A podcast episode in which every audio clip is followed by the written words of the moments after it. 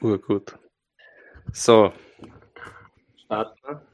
Wir haben uns halt die KPÖ Graz vorgenommen, weil letztens haben wir über die KPÖ generell geredet und irgendwie Mhm. bin ich nicht richtig gecancelt worden. Jetzt nehmen wir uns nochmal die KPÖ Graz vor. Schauen wir, ob diesmal was zurückkommt. Genau. Und dann möchte ich gleich mal mit einem Zitat starten, das mein liebster Kommunist, der Kai Michael Dankel, mal über die KPÖ gesagt hat. Der ist zwar bei der KPÖ Salzburg, aber das Zitat ist so gut. Wir brauchen nicht nur marxistische Theorien, sondern lebensnahe Themen wie Wohnen. Da kann man ja schon mal erahnen, in welche Richtung das jetzt gehen wird, weil er nimmt da die LKK von der KPÖ Steiermark als sein politisches Vorbild. Und genau. Nur grundsätzlich zur Geschichte mal, der Unterschied zwischen der KPÖ Steiermark und der KPÖ Bond ist der, dass die, da hat es mal so eine Konferenz gegeben in die 2000er Jahre und die KPÖ Bond gesagt, sie gehen eher so das, was jetzt in Deutschland die Linkspartei wäre. Und die KPÖ Steiermark war halt so antiimperialistisch und wollte so realsozialistisch sein. Mittlerweile, also seit 2021, haben sie die aber wieder mehr versöhnt und das ist natürlich zustande gekommen durch die äh, Stadtwahl in Graz, wo die LKK die erste Bürgermeisterin geworden ist. Ähm, genau. Und die LKK, die ist jetzt Bürgermeisterin und bei ihrem Antritt hat es gesagt, es ist nicht der Sozialismus, den wir in Graz umsetzen, aber vieles geht in diese Richtung. Da kann man ja schon mal sagen, also das ist ja schon mal ein Widerspruch, weil Gemeinde, Gemeinden und Städte haben in Österreich überhaupt keine gesetzgebende Funktion. Also wie, da, da setzt man ja voraus, dass die, dieses Herrscher, diese Herrschaft, dieses System, das hat überhaupt keinen Zweck, sondern man kann irgendwie machen, was man will. Und am Ende kommt halt dann irgendwas raus. In Österreich komischerweise seit 80 Jahren der Kapitalismus, obwohl das gar keinen echten Zweck hat. Und man sagt da gleichzeitig, es geht auf rechtlichen Weg. Also wir machen keine, keine Revolution, die jetzt irgendwie diese bürgerlichen Institutionen ablehnt, sondern wir machen das auf rechtlichen Weg übers Parlament und ja, und wir sind alle recht freundlich zueinander. Das ist auch ein wichtiger Punkt bei ihrem, bei ihrem Auftreten, dass sie immer Freundlichkeit betont. Und so führen wir dann halt den Sozialismus ein. Eigentlich geht das gar nicht. Aber schauen wir uns mal an, ob es nicht vielleicht doch im Programm der KPÖ den ein oder anderen Hinweis dafür gibt, dass es doch geht. Das Programm zu ihrer letzten Wahl war Vorschläge für eine soziale und ökologische Stadt. Mit dem Titel sagt sie schon, dass sie sich konstruktiv an dem Gemeinwesen beteiligen will. Also wer Vorschläge liefert für etwas, der muss auch mit dem Grundzweck dieser Gesellschaft einverstanden sein. Und deshalb wollen wir der eigentlich feindlich gegenüberstehen sollte als kommunistische Partei. Das ist ja irgendwie merkwürdig. Dann kommt der erste Unterpunkt und da steht Arbeit, von der man leben kann. Die Kritik an der die Kritik von der KPÖ ist äh, Werkverträge, also man ist nicht regelmäßig versichert, nicht dauerhaft angestellt, ähm, man hat keine Krankenversicherung oder keine Pensionsversicherung. Warum ist es so laut der KPÖ? Da haben wir zuerst schon irgendwie eine falsche Staatsbestimmung im Faschismusteil gehört. Die KPÖ sagt nämlich, Politik ist nur Handlanger der Konzernbosse, der Konzernbosse. Dadurch wird der soziale Zusammenhalt ausgehöhlt. Und sie fordert jetzt 15 Euro Mindestlohn, Erhaltung des bewährten solidarischen Pensionssystems und so weiter. Okay, unterstellen wir mal, dass die Versicherungen und der Mindestlohn und so weiter wirklich in unserem Sinn sind und irgendwie unsere Bedürfnisse befriedigen, was man ja beim Mindestlohn nicht unbedingt absprechen kann, weil mehr Geld ist in dem System ja wirklich mehr, also gut für mich. Aber die Versicherungen zum Beispiel. Also das unterstellen wir jetzt, das Thema für uns sind. Jetzt gibt es Leute, die haben Werkverträge, die sind dann irgendwie weiter weg vom Sozialismus, weil sie keine Pensionsversicherung haben. Und dann gibt es Leute, die sind normal angestellt, die müssen ja dann nach der Logik näher beim Sozialismus sein. Wenn sie vorher sagt, dass sie in Richtung Sozialismus gängen. Und ihre Forderungen müssen ja den Weg dann auch beschreiten. Weiters kann man sagen, die will einen sozialen Zusammenhalt. Ja, in einem System, das zum Großteil immer zum, also das in großen Teilen immer zum Nachteil der Mehrheit funktioniert, da einen sozialen Zusammenhalt zu beschwören, da gibt man ja gibt man sehr mit den Gewinner, macht man einen Schulterschluss. Weil man sagt, hey, jetzt setz mal, halt's mal mehr zusammen, wir, wir geben euch den und den Bonus. Und was für Verwerfungen in deinem System passieren, das wird da irgendwie gar nicht thematisiert. Das ist schon alles gegeben vorausgesetzt. Und dann der dritte Punkt, dass die Politiker nur Handlanger sind.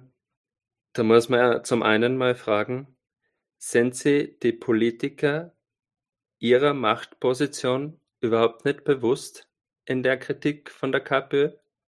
Um, um den Karl Held jetzt einmal zu zitieren, die sind ja nicht abgerichtet wie ein Ratz. Die wissen ja schon, was machen. Und zum anderen, wozu will man dann eigentlich die Positionen erringen, wenn diese Positionen, also bei Wahlen erringen als KPÖ, wenn diese Positionen dann nur Handlanger sind? Es ist ja nicht so, wie wenn sie durch die Wahl die Art der Position verändert, sondern nur, wer sie besetzt. Also irgendwie stimmen da Ideal und, und Realität nicht wirklich überein. Zum nächsten Thema. Wohnen darf nicht arm machen. Die Kritik der KPÖ, Österreich hat die höchste Teuerung der EU, äh, die Wohnkosten fressen die Einkommen. Ihre Forderung deshalb, Bau von mehr Gemeindewohnungen, gesetzliche Mietobergrenze, Leerstandsabgabe. Was sagt uns das? Okay, selbst wenn Österreich die niedrigste Inflationsrate in der EU hätte, was wird es eigentlich darüber aussagen, ob sie wer seine Miete leisten kann oder nicht? Es haben sie auch Leute vor der höchsten Inflation einer Miete schon nicht leisten können. Das ist der völlig falsche Maßstab, um da irgendwie Missstände aufzuzeigen. Weil kosten muss Wohnen ja trotzdem was. Das sagt sie ja mit einer gesetzlichen Mietobergrenze. Dass es trotzdem was kosten muss, halt nicht über einen gewissen Betrag hinaus. Den Betrag haben sie übrigens auch nicht definiert. Ja. Und dann, dritter Punkt, Armut verhindern. Da ist die Kritik, mehr Menschen werden durch Teuerung arm, das muss man bekämpfen. Da ist schon in der Kritik der erste Widerspruch. Also entweder ich will es verhindern, dann bin ich grundsätzlich mal dagegen, dass sowas entsteht, oder ich will es bekämpfen. Dann mache ich es halt mit höheren Sozialleistungen, dann bekämpfe ich es halt nachwirkend. Also da ist es schon entstanden. In dieser ganzen Konkurrenzmühle, wo der eine den anderen äh, gegenübertritt und, gegen, und quasi der Beruf des einen der Nichtberuf des anderen ist, dort verarmen doch die Menschen. Dann kann ich ja sagen, ich bin mit diesem grundsätzlichen Wettkampfsystem um die Jobs nicht einverstanden. Aber das wollen sie gar nicht. Mit dem sind sie schon einverstanden, weil sie sagen dann bei ihren Forderungen, die Mindestsicherung, also das ist in Österreich sowas wie Hartz IV vorher, das Mindeste, was man zum Leben kriegt, soll 14 Mal pro Jahr ausbezahlt werden. Ein Lebensmittelwegwerfverbot und die Lebensmittel werden dann gespendet an gemeinnützige Vereine. Und Strom- und Heizabschaltungen sollen verhindert werden.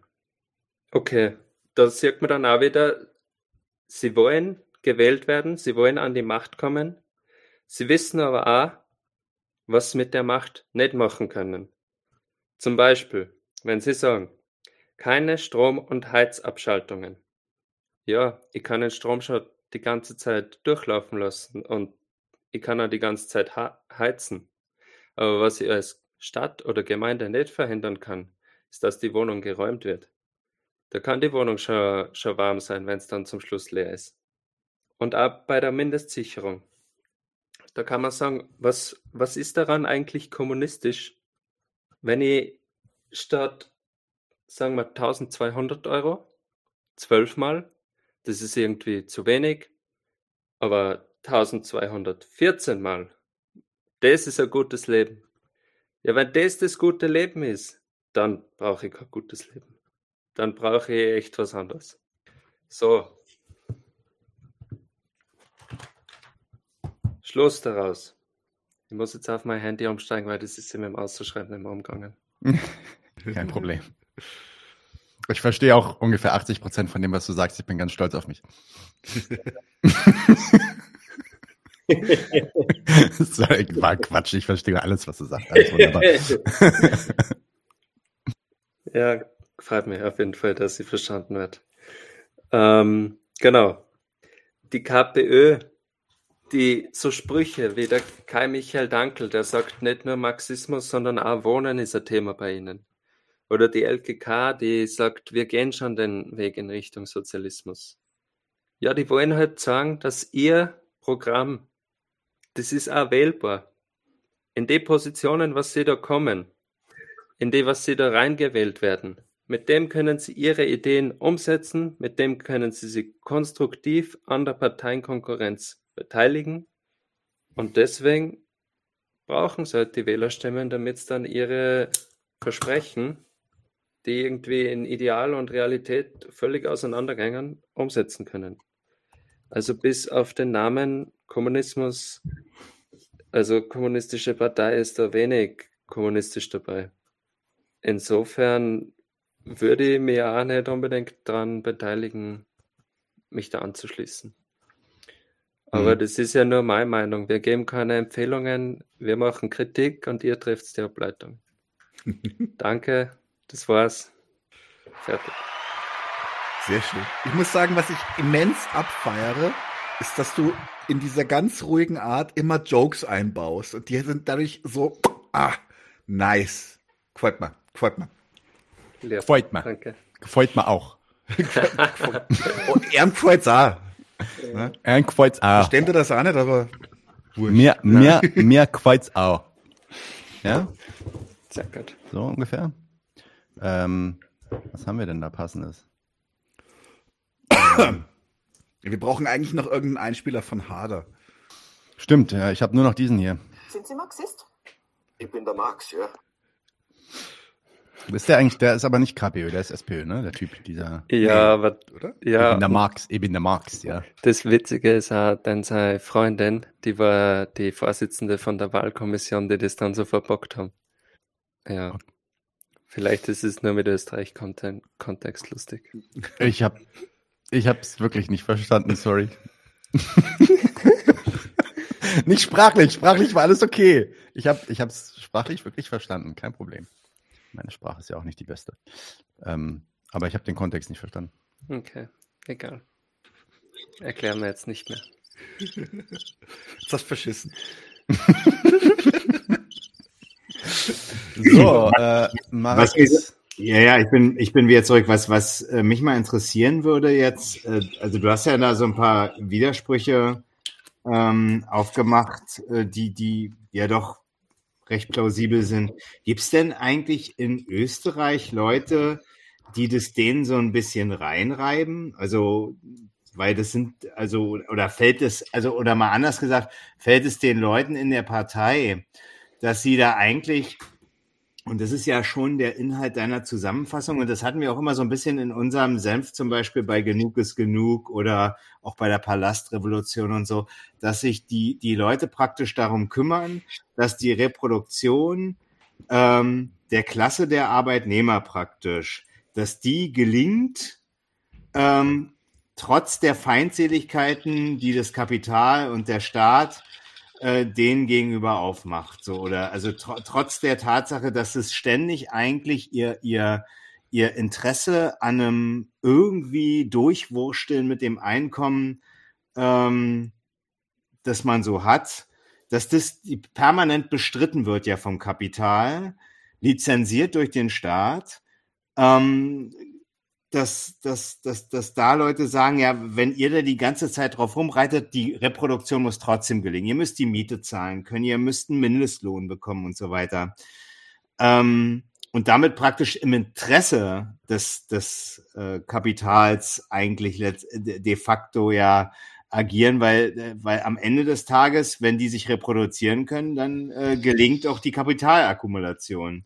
Da, das ist ja so das Resultat, was dann am Ende bei hier bei den Linksparteien und meinetwegen jetzt auch bei der KPÖ, die immerhin ja halt, äh, immer noch kommunistische äh, Partei Österreichs haben, dieser Widerspruch, also ist, oder ist, also offensichtlich ist es kein Widerspruch, das ist jetzt deine, deine Hinweise auf das Programm, weil für die ist es kein Widerspruch. Aber gibt es denn so in der Partei oder außerhalb der Partei in Österreich Leute, die das überhaupt als einen Widerspruch fassen? Das, das, das habe ich mich so gefragt. Hm. Also so irgendwie im KPÖ-Diskurs gibt sowas eigentlich nicht. Mhm. Auch mit, also ich habe ja auch Verwandtschaft, die ist in der kommunistischen Jugend und auch die, also die kommunistische Jugend ist ja die Jugendorganisation von mhm. der KPÖ, mehr oder weniger eher PDA, aber ja, egal.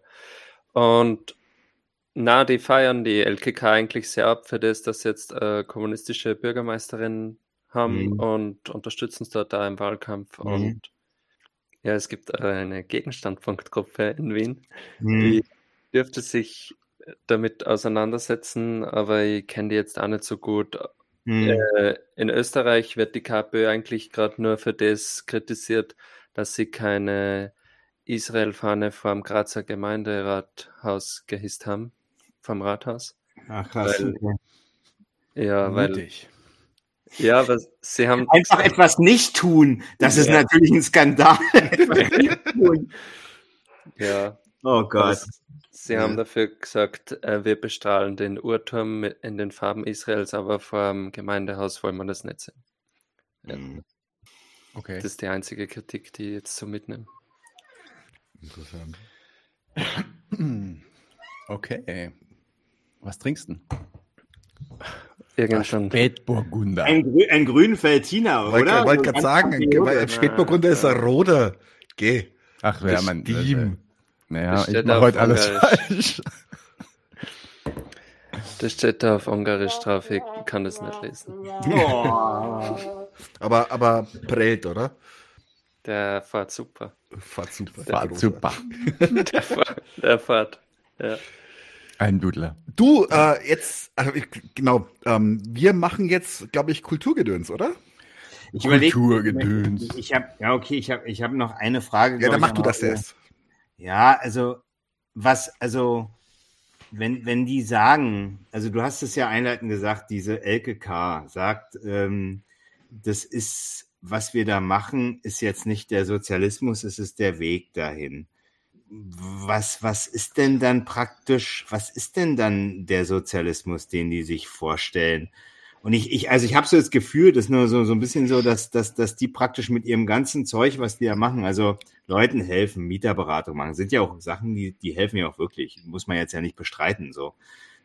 Aber dass das, dass die immer denen beweisen wollen, dass sie eigentlich, dass, dass Kommunisten, also äh, österreichische Kommunisten, dass das gute Leute sind, so. Also, dass, dass, dass darüber praktisch die so geneckt werden, so von wegen, ähm, also geneckt, gelockt werden, muss man sagen, gelockt werden zu, zur KPÖ, weil da sind die guten Menschen, also immer die mit dem guten Gewissen und die, die sich doch um die Leute kümmern, so.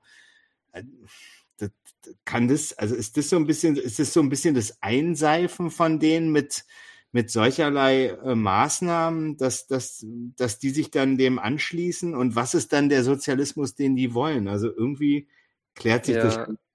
Also denen einer Sozialismus ist halt so in Richtung ML, so Realsozialismus. Lenin ist da der große Lenin, so hm. Vordenker.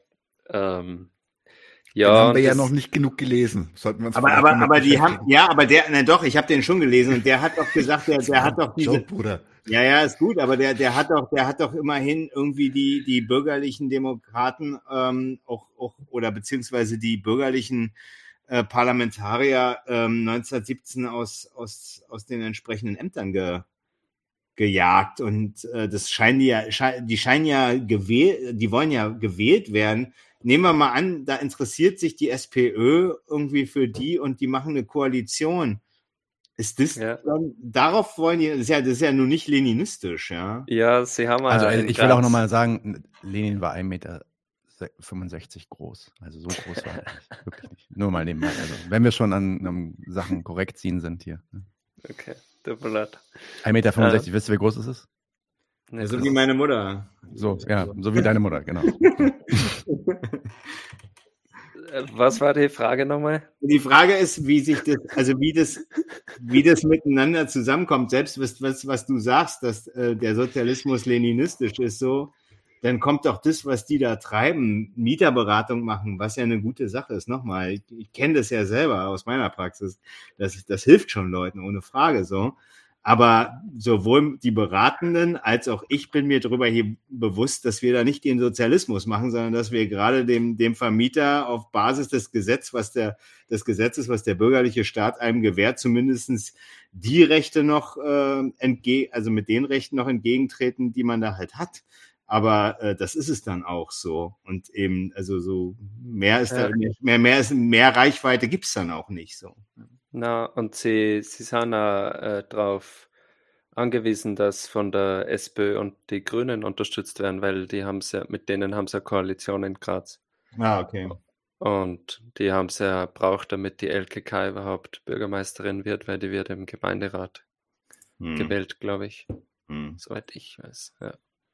Hm. Und, Interessant. ja. Na gut. Vielleicht, vielleicht habe ich den ersten Teil nicht mitbekommen, aber ich meine, die Linke in Deutschland, die PDL, die da gibt es ja auch Leute tatsächlich in der Partei, die sich wirklich als, die, die sich ernsthaft und offen als Marxisten bezeichnen. Also, das auch nicht nur benutzen als, äh, guck mal, ich bin Marxist, ich bin cool, sondern die wirklich irgendwie in ihrem Kopf eine, eine, eine, eine Theory of Change da haben quasi und sagen, ja, das ist jetzt der sinnvollste Weg, sich in dieser Partei irgendwie ähm, abzurackern. Ähm, insofern wird es doch auch in der linken Partei wird's genug Leute geben, die sagen, hier Sozialismus. Ähm, geht das darüber hinaus, was die KPÖ, also dass die KPÖ da noch, noch radikaler irgendwie in ihrem Programm ist und sagt, ja, das ist ein Übergangsprogramm zu dem nächsten Schritt, wo dann im nächsten Schritt dann die totale Enteignung stattfindet und wir die Marktwirtschaft abschaffen oder so ein Quatsch? Weil ansonsten ist doch diese Frage, die Marek stellt, doch eigentlich überfällig und man kann einfach sagen, das sind einfach Sozialdemokraten und die berufen sich halt auf den Kommunismus als einen Ehrentitel und versuchen damit irgendwie Wähler Mhm. noch zu gewinnen, die das irgendwie, Ja. damit irgendwie positive Assoziationen haben. Ja, ich habe mal das Programm vom KPÖ-Bund gelesen. Da steht halt so als, also das Endziel ist irgendwie der demokratische Sozialismus. Und alles, was jetzt gemacht wird, ist halt so nur Symptombekämpfung. Das schon. Und sie haben auch, ich weiß nicht, ob es die KPÖ-Bund oder die KPÖ Steiermark ist, die auch drin hat, dass äh, Konzerne enteignet können. Aber ich weiß jetzt auch nicht, wie, wie ist die, die Linke oder die, die Jugendorganisation von der Linken, wie sind die aufgestellt? Weil zum Beispiel die, die KJÖ, die Jugendorganisation von der KPÖ, die, die hat schon Kaderstruktur. Mhm. Die schicken mir auch regelmäßig ihre Magazine übrigens. Ganz interessant.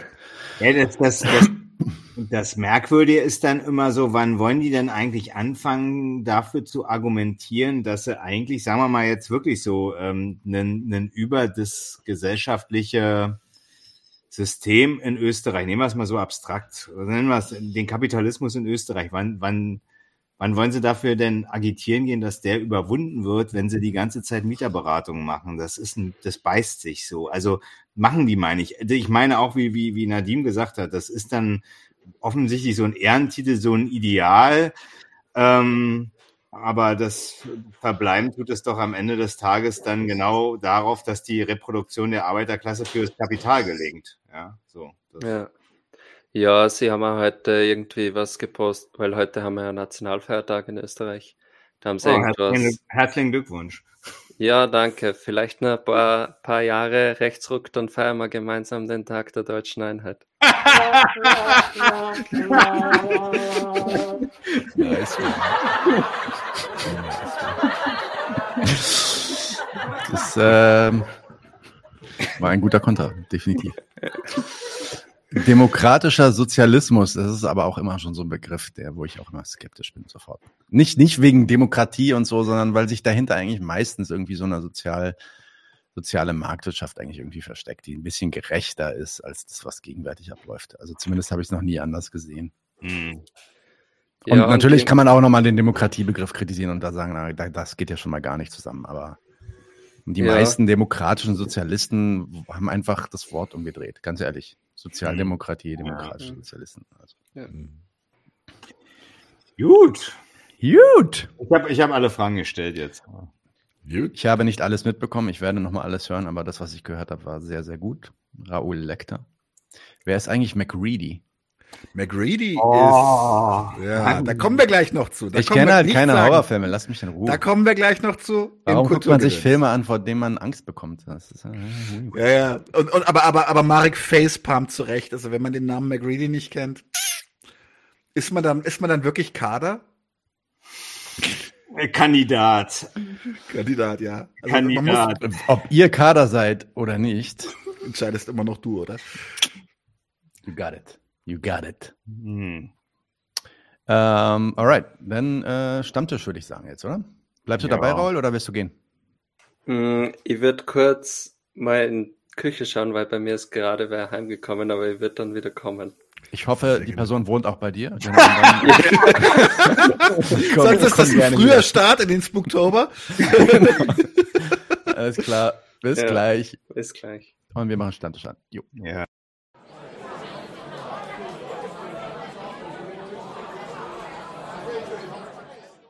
Stammtisch, die erste Stammtischfrage. 99 zu 1. In welchen Parteien engagiert ihr euch eigentlich? Ich finde es gut, dass die Frage im, im, Plural, im Plural kommt. Parteien. Also Nach wie vor sehr, bin sehr ich tatsächlich- beantworten. Aber auch wenn ich, wenn ich mit einigen Ansätzen Dissens habe, ich bin nach wie vor noch offiziell Parteimitglied. Was? Welche Partei? Die Partei. Die Ach, die Partei. Du bist da Mitglied tatsächlich? Noch von vor, boah, ah. Und das kostet irgendwie 5 Euro im Jahr oder sowas. Also das können sie von mir aus auch haben, damit Sonneborn weiter blödsinnige Texte aus äh, Brüssel schickt, über die ich Und, todesmäßig und lachen wie engagierst du dich da in der Partei? Ähm, monetär. Also die kriegen halt von meinem, von meinem äh, hohen Privatvermögen, die kriegen halt die 5 Euro im Jahr, das war's. Ja gut, 5 Euro im Jahr. 5 Euro im Jahr. Ja, also einmal, einmal im Jahr kann sich, kann sich Sonneborn von meinem Mitgliedschaft eine Schachtel Zigaretten kaufen. Das ist okay. Mm, mm. Jedes Mal, wenn er eine Zigarette zieht, dann raucht der Kommunismus. Ja, Marek, wie sieht es bei dir aus? Ich, ich kann, man kann da äh, leider keine befriedigende Antwort geben, weil ich in keiner Partei bin. Du bist in keiner Partei engagiert, aber dann bist du ja gar nicht, dann bist du ja gar nicht. Da machst du ja gar keine Praxis. Dann machst du ja gar keine Praxis. Ja? Ihr haltet mich hier davon ab. Also ich muss hier ja irgendwie so den, den äh, Ratsältesten hier mimen, so. Also deswegen ich gar keine Zeit für Parteien. Okay, okay. Na, gut. Also unsere Schuld. Aber sonst wärst du bei. Es gibt keine Partei, die, die, die, die mit der ich übereinstimme. Und du, Nadim? Ja, ja, ja, ja. Die DKP nimmt ihn nicht mehr. Ähm, genau. Äh, ich, Er- ich, er hat wollte, ich wollte MLPD sagen, aber dann komme ich jetzt auf die PBC. Partei Bibeltreuer Christen. Ja. Nicht Danke. schlecht. Danke. Gott sei mit dir. Ich habe manchmal überlegt, weißt du, ich habe sogar einmal Bayern-Partei gewählt, als sie gegen das Rauchverbot in München waren. Das war eine ganz, ganz äh, utilitaristische Stimmzettel. Ich wollte einfach weiter quarzen können in meinen Stammkneipen. Das sind eigentlich Raul, in welchen. Parteien engagierst du dich so? Ähm, die Grünen äh, und Mietervereinigung. Das ist so Deadpan immer bei dir, dass man immer nicht genau weiß, was. Ja, okay. Ja, du bist zu trocken. Ja, okay, tut mir leid. Nein, ich bin in, ich bin in keiner Partei. Ähm, ich schaue immer, dass ich so in diese SPÖ-Auswüchse da irgendwo angestellt bin. Also ich bin zum Beispiel, gut, ich kann nicht gefeuert werden für politische Meinungen, weil ich bin im Marxhof angestellt. Und das ist, glaube ich, so ein bisschen SPÖ-Verschleiß, aber ich weiß auch nicht wirklich. Nein, nein, das ist ja instrumentell dazu. Das ist ja kein wirkliches Engagieren in der Partei. Also Na. ich, ich habe, wie gesagt, die PBC, Bibeltreue Christen. Ähm, ich habe eigentlich an die Partei gedacht, die am besten zu mir passt, aber die habe ich dann, äh, die fand ich dann am Ende nicht so cool, weil es waren nur zwei Leute. Ähm, die ÜPD, Was das? die Überpartei Deutschlands. Gibt es tatsächlich, kein Witz. Ähm, nein, äh, äh, wir, wir machen uns gar nicht über dich lustig, Kruger, wirklich nicht. Wir sind, es ist bloß schon später Stund und äh, später Stund hat Freud im Mund oder so, den habe ich mir jetzt, glaube ich, ausgedacht. Ähm, aber generell zu, äh, ja, wir, ich sag mal so, zu dem Engagement in bürgerlichen Parteien halten zumindest die vier, die jetzt hier vor der Kamera sind, nicht sonderlich viel, wenn es darum geht, kommunistische Arbeit und Agitation zu betreiben. Wenn es da irgendwelche anderen Zwecke gibt, sich äh, in der Partei zu organisieren, sei es um ein Rauchverbot durchzusetzen oder nicht durchzusetzen oder abzuwenden, weil man unbedingt rauchen abzuwenden, dann äh, ja, yeah, do it. Ey, das Aber, war einer ähm, der Gründe, warum ich nach Berlin gezogen bin, damit ich endlich wieder rauchen darf. Und dann habe ich aufgehört, ich Idiot. Und bis hier geblieben. Und bin hier geblieben. Okay, Stammtisch. Es ist Zeit. Ähm, jetzt muss ich wieder anfangen, wa? Ja, aber du, warte, erstmal, erstmal, erstmal abschießen. Ich habe schon einen von, mein, von meinen abgeschossen, weil ich den Julian Reichelt sofort gebracht habe. Nein, nein, nein, du musst den Stammtisch-Intro. Oder? Habe ich War das nicht gerade schon gemacht? Das hast du schon gemacht. Ja, Äh, mein Gott, was ist Daniel, was ist los mit dir? Was ist Keine Ahnung. Die Intros fallen alle irgendwie so. Okay, bleiben wir mal bei der Diskussion. Kruger sagt, Organisation ist doch Auftrag des Marxismus. Ja, stimmt ja auch. Ist ja richtig. Warum denn? Warum heißt das, dass man sich in einer bürgerlichen Partei organisieren muss? Naja, gut, aber da, also ich meine, grundsätzlich ja, stimmt, aber man kann jetzt mal festhalten, eine Partei, den, die den Marxismus als ihren politischen Willen betrachtet und ein politisches Programm daraus macht, die gibt es durchaus, aber da sind offenbar die Inhalte zu denen, die wir jetzt so vortragen, da scheint es noch Differenzen zu geben, sagen wir mal vielleicht so. Hm. Oh, nein, das wollte ich nicht. Ist die DKP für euch bürgerlich? Ja, da können wir doch auch beantworten. Bürgerlich. Was ist eure Kritik an der DKP? Das ist wirklich eine gute Frage, weil ich kapiere die DKP überhaupt nicht in Österreich. Ich, ich, ich bin da immer so ein bisschen schneiderfrei. Ähm, ich kann nur sagen, was ich halt sehr, sehr witzig finde, ist, äh, das letzte Mal, als ich bei einer DKP-Veranstaltung war, ähm, ist, ein, ist ein Genosse von uns aufgetreten als Rapper, Tenor, kennt er ja. Äh, und äh, es war, also wie ich und Nadim haben halt das Durchschnittsalter dieser, dieser Veranstaltung locker um 20, 30 Jahre gedrückt. Ähm, ich hatte immerhin einen Bart, dadurch bin ich nicht ganz so aufgefallen, weil das halt wirklich alles so so Marx-Laper Hey, war. hey, hey, hey, Ja, hey, hey. Bärtchen, hey. Bärtchen, Bärtchen kommt gut. ja. äh, Und dann hat, hat er Tenor und einen echt schönen Auftritt hingelegt, hat, kam Mucke vom Band und er hat live gerappt dazu und dann ist halt wirklich, hat wirklich jemand geschrien in der ersten Reihe so, muss das so laut sein? Deutlicher sprechen, bitte. Genau, er muss deutlicher sprechen. Das ist wirklich und viel mehr. Also ideologiekritisch kann man auch noch eine ganze Menge sagen, aber als, als Organisation ist das eigentlich alles, was ich zur DKP noch sagen muss. Ich, ich, ich sage nicht mehr zu DKP, weil ich habe keine ähm, fundierte Analyse und Kritik zu bieten an der, weil ich mich nie systematisch mit ihr beschäftigt habe. Aber ich sage eine Sache zu denen. Dass die dich gar nicht mehr nehmen. Nein. Vergiss nie, vergiss nie. Remember the Symposium.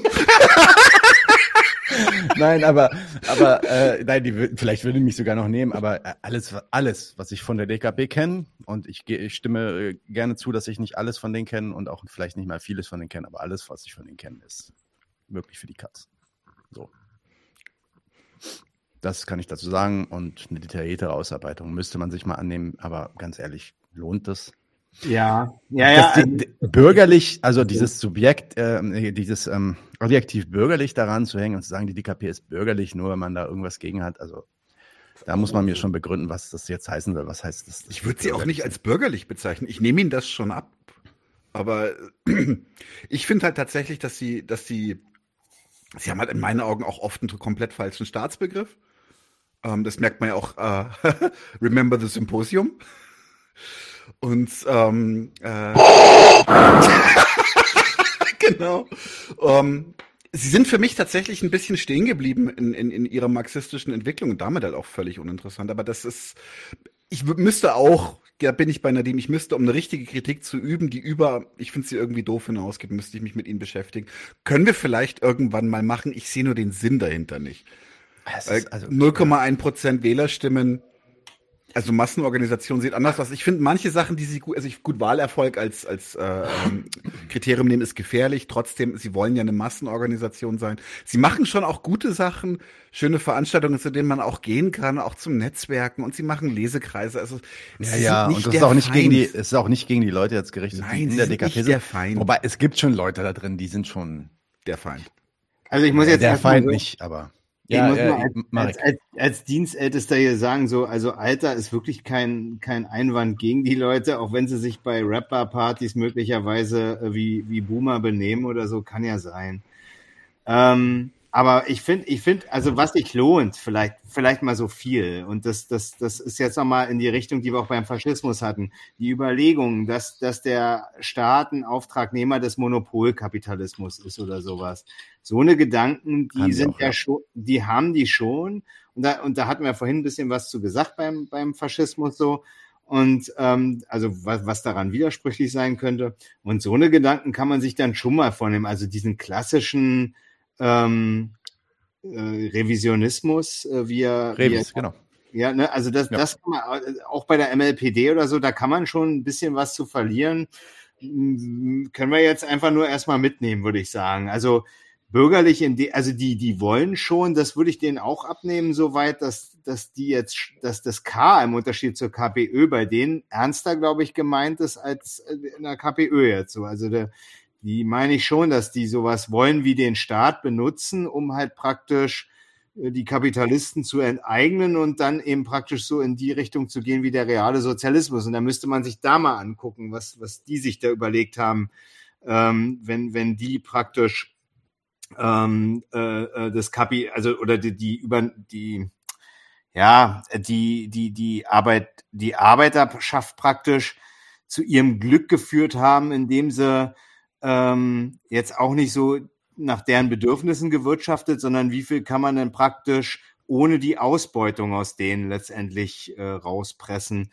Ähm, die, diese Fragen, die müsste man sich dann mal näher, die müsste man sich dann mal näher äh, vornehmen. Aber ich bin da jetzt auch irgendwie auf die Schnelle jetzt auch nicht so in der Lage, einen schlauen Begriff zu, zu sagen, merkt man ja auch gerade. Ich würde ja einfach nur sagen, dass das, das ist schon, da kann man schon, finde ich, ein bisschen mehr anfassen, als dass es nur, nur weil sie 0,1 Prozent oder so ein bisschen ein paar, paar Wählerstimmen nur haben und so ältere Leute haben. Die Gedanken sind schon präsenter als nur auf die DKP bezogen.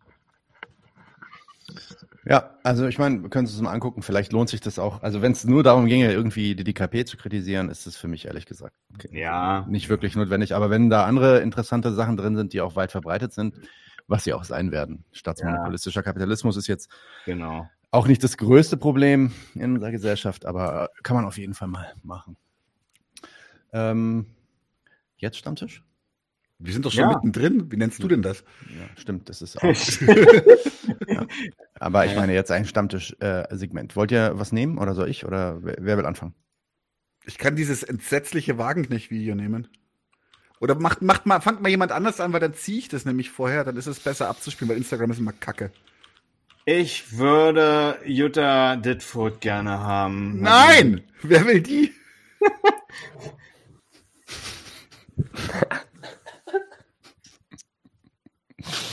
Jetzt kommen wir, ja, ja, okay, ich habe gerade richtig scheiße geredet, mag ich auch gerade, ja. Was hast du scheiße geredet? Wieso? Ja, egal, ich wiederhole es jetzt nicht. Äh, kannst du das mal bitte reinholen? Ach, weil du gesagt hast, sorry, ich. Ach so, jetzt verstehe ich auch den, den Gag. Äh, der war ja natürlich gar nicht okay.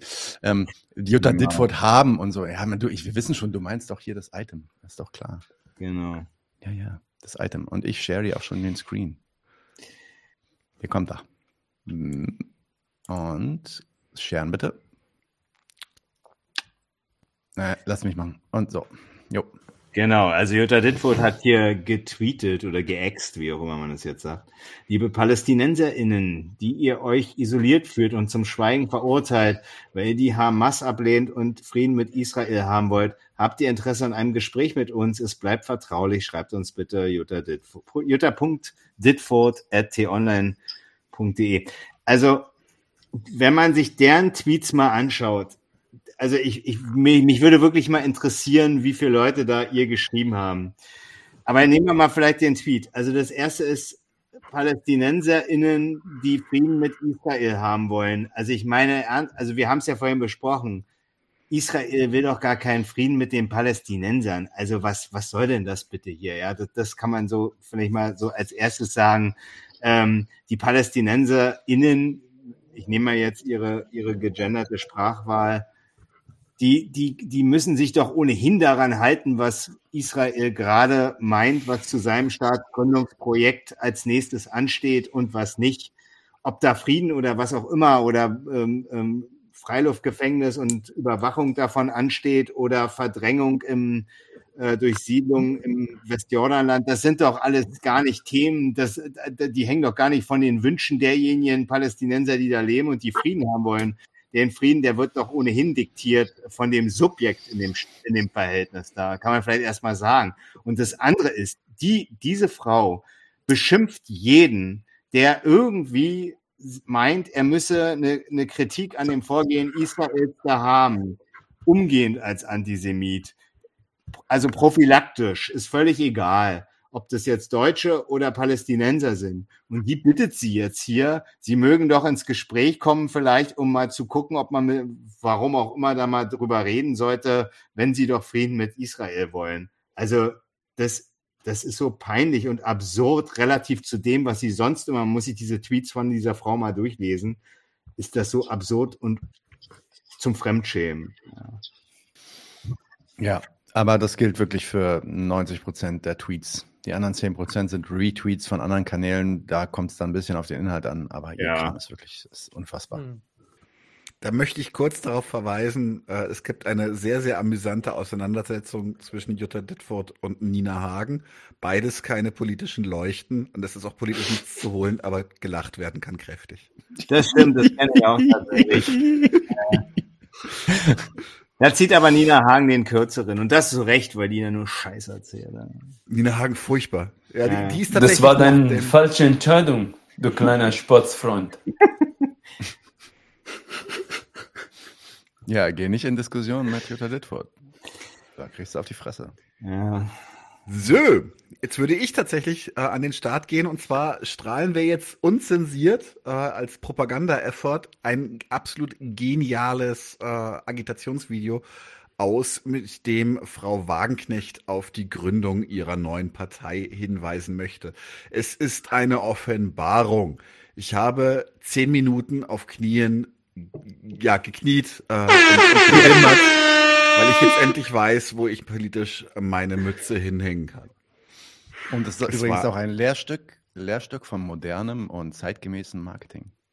Hm, ja, ich finde okay. auch die, die, die Tonaufnahme ist der, der Hammer. Warte. Tipp.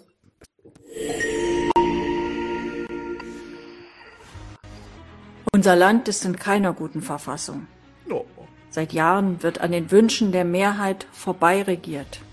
Nicht in unserem Statt gemeinsamen Leistung Interesse. zu belohnen, wurde von den Fleißigen zu den oberen 10.000 umverteilt. Die Regierung wirkt planlos, kurzsichtig und in vielen Fragen schlicht inkompetent. Ohne einen politischen Neuanfang stehen unsere Industrie und unser Mittelstand auf dem Spiel. Viele Menschen haben zu Recht den Eindruck, nicht mehr in dem Land zu leben, das die Bundesrepublik einmal war. Sie machen sich Sorgen um ihre Zukunft. Nicht in dem Land um zu leben, das die BRD mal war. Sie wünschen sich eine verantwortungsvolle. Politik für den Erhalt unserer wirtschaftlichen Stärken, für sozialen Ausgleich und eine gerechte Verteilung des Wohlstands, für ein friedliches Zusammenleben der Völker und die Bewahrung unserer natürlichen Lebensgrundlagen. Das ist einfach Stock Deutschland braucht eine starke, innovative Wirtschaft und soziale Gerechtigkeit. Frieden und fairen Handel. Respekt vor der individuellen Freiheit seiner Bürger und eine offene Diskussionskultur. Es braucht verlässliche Politiker, die sich diesen Zielen verpflichtet fühlen. Jawohl. Lassen Sie es uns anpacken. Lassen Sie uns gemeinsam eine neue Partei gründen. Und zur Vorbereitung haben wir jetzt den Verein auf den Weg gebracht. Aber wir brauchen Sie, Ihre Unterstützung. Die Menschen in unserem Land haben eine bessere Politik verdient.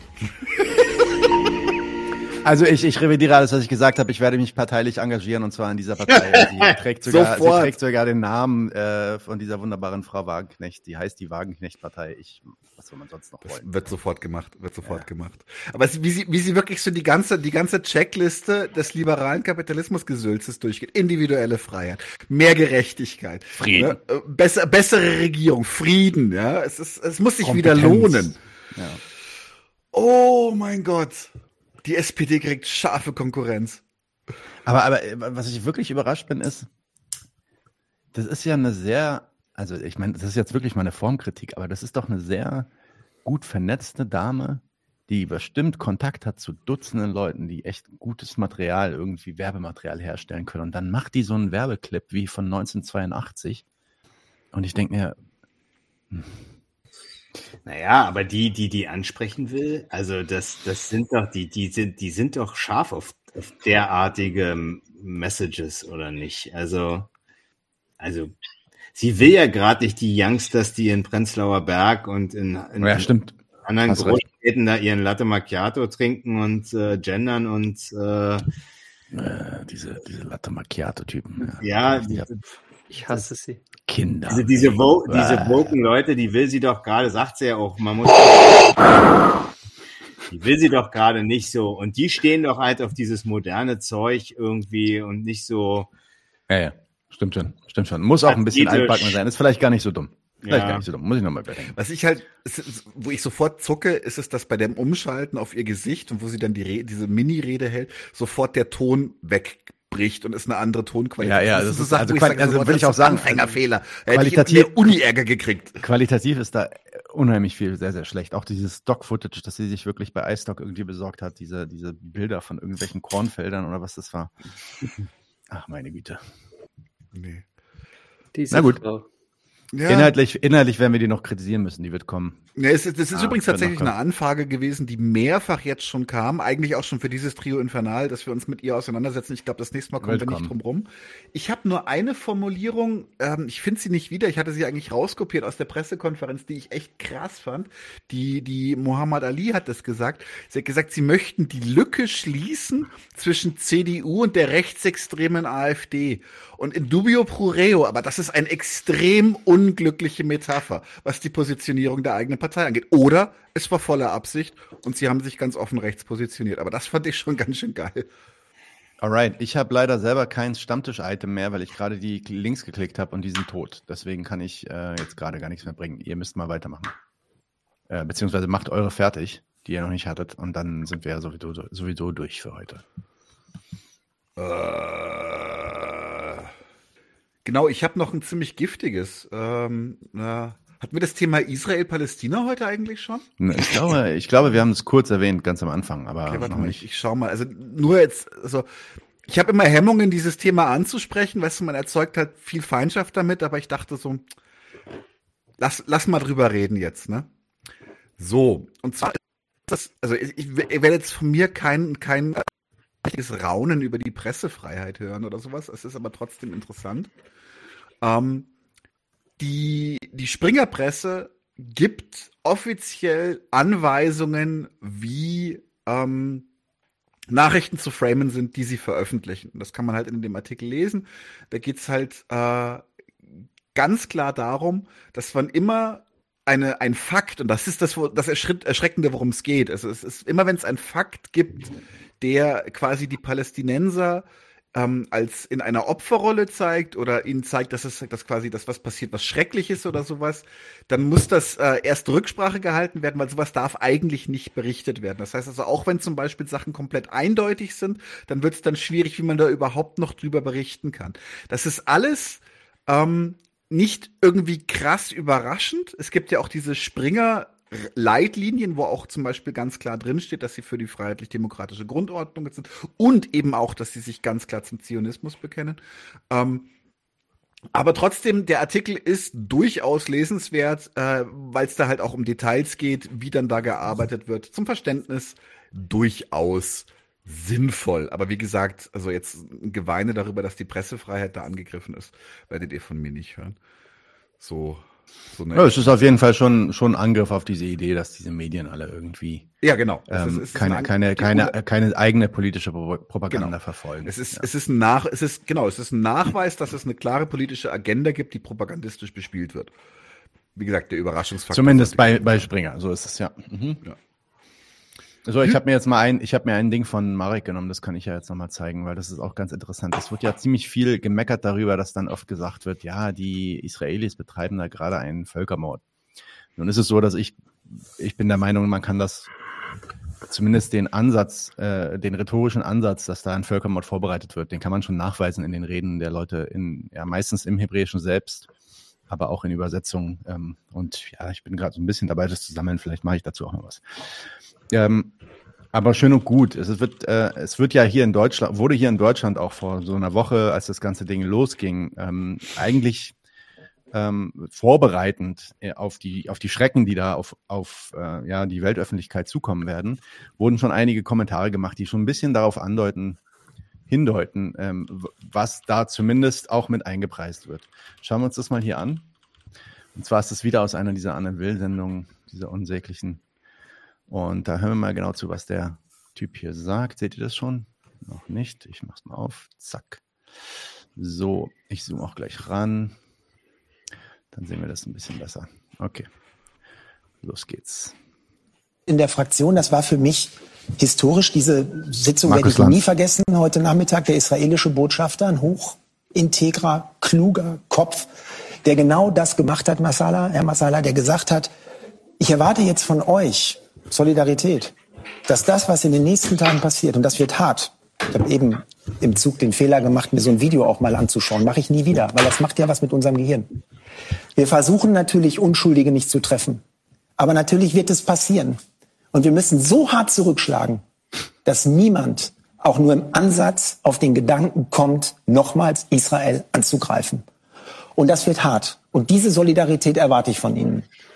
Und wir sind wir haben geklatscht, wir haben Respekt gezollt und ich habe wirklich Gänsehaut bekommen.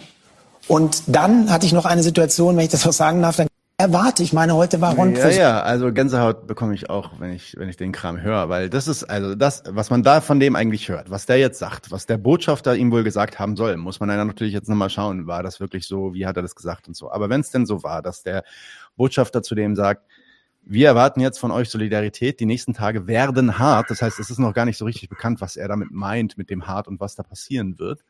Ähm, und also de facto sagt er ihm, egal was da passieren wird, völlig irrelevant, was ihr da sehen werdet und wie schlimm das sein werdet, wie, wie schlimm das sein wird. Ähm, es wird alles notwendig sein.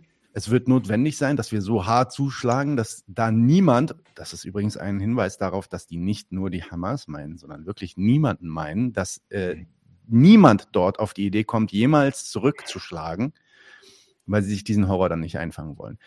Das ist, meine Damen und Herren, genozidale Rhetorik von Seiten des israelischen Botschafters. Und dieser Typ hier bei Markus Lanz feiert das auch noch ab als etwas, was ihm Gänsehaut gibt. Wie heißt der noch? Der ist doch CDU. CDU. Diese Art, diese Art der Rhetorik ist in, hm. ist gegenwärtig. Hört mal, hört mal, hört mal hin. Äh, ich meine, jetzt ist, sind schon zwei Wochen rein, aber wenn ihr euch mal die Nachrichten anguckt, der letzten zwei Wochen, auch international, vor allem der Unterstützer Israels und natürlich auch Israel selbst, die reden von Netanyahu. Die reden von Galant, die sind alle übersetzt. Die kann man alle sich anhören online, auf YouTube oder irgendwo durchlesen. Schaut euch das mal an und überlegt euch mal, was genau mit den Sachen gemeint äh, werden, die dort gesagt werden. Und überlegt euch, warum bestimmte Aussagen weggelassen werden. Zum Beispiel, wenn der Herr Galant über menschliche Tiere redet, redet er, erwähnt er in der gesamten Rede nicht ein einziges Mal das Wort Hamas, sondern er redet von einem Gegner, die er als menschliche Tiere bezeichnet. Jetzt kann man natürlich sagen, na gut, ist doch klar, er meint Hamas. Kann man auch, kann man auch sagen, kann man ihm vielleicht auch unterstellen. Aber man kann sich auch einfach mal fragen, warum macht er das? Und warum benutzt er diese entmenschlichende, offensichtlich entmenschlichende Rhetorik? Das, das sind Anfänge von ja, solchen genozidalen, ähm, ich würde sagen, zumindest in der Rhetorik genozidalen Vorbereitung auf was auch immer da passieren kann. Was ich glaube, dass die israelischen äh, Machthaber auch weder richtig Kon äh, unter Kontrolle haben, noch einen konkreten Plan haben. Es gibt übrigens einen anderen Artikel, der auch sehr interessant ist. Ich glaube, der kam auch im Intercept. Nee, der kam in der Financial Times, sorry. Ähm, darüber, dass die Amerikaner sich vor einigen Tagen äh, nach einem Gespräch mit den Israelis sehr darüber aufgeregt haben und sehr besorgt gezeigt haben, dass es tatsächlich keinen richtigen Plan, noch keinen konkreten Plan, zumindest schon Ideen, aber keinen konkreten Plan dafür gäbe, was denn jetzt eigentlich passieren soll, nachdem Gaza ähm, ja, nachdem der Krieg in Gaza beendet wurde.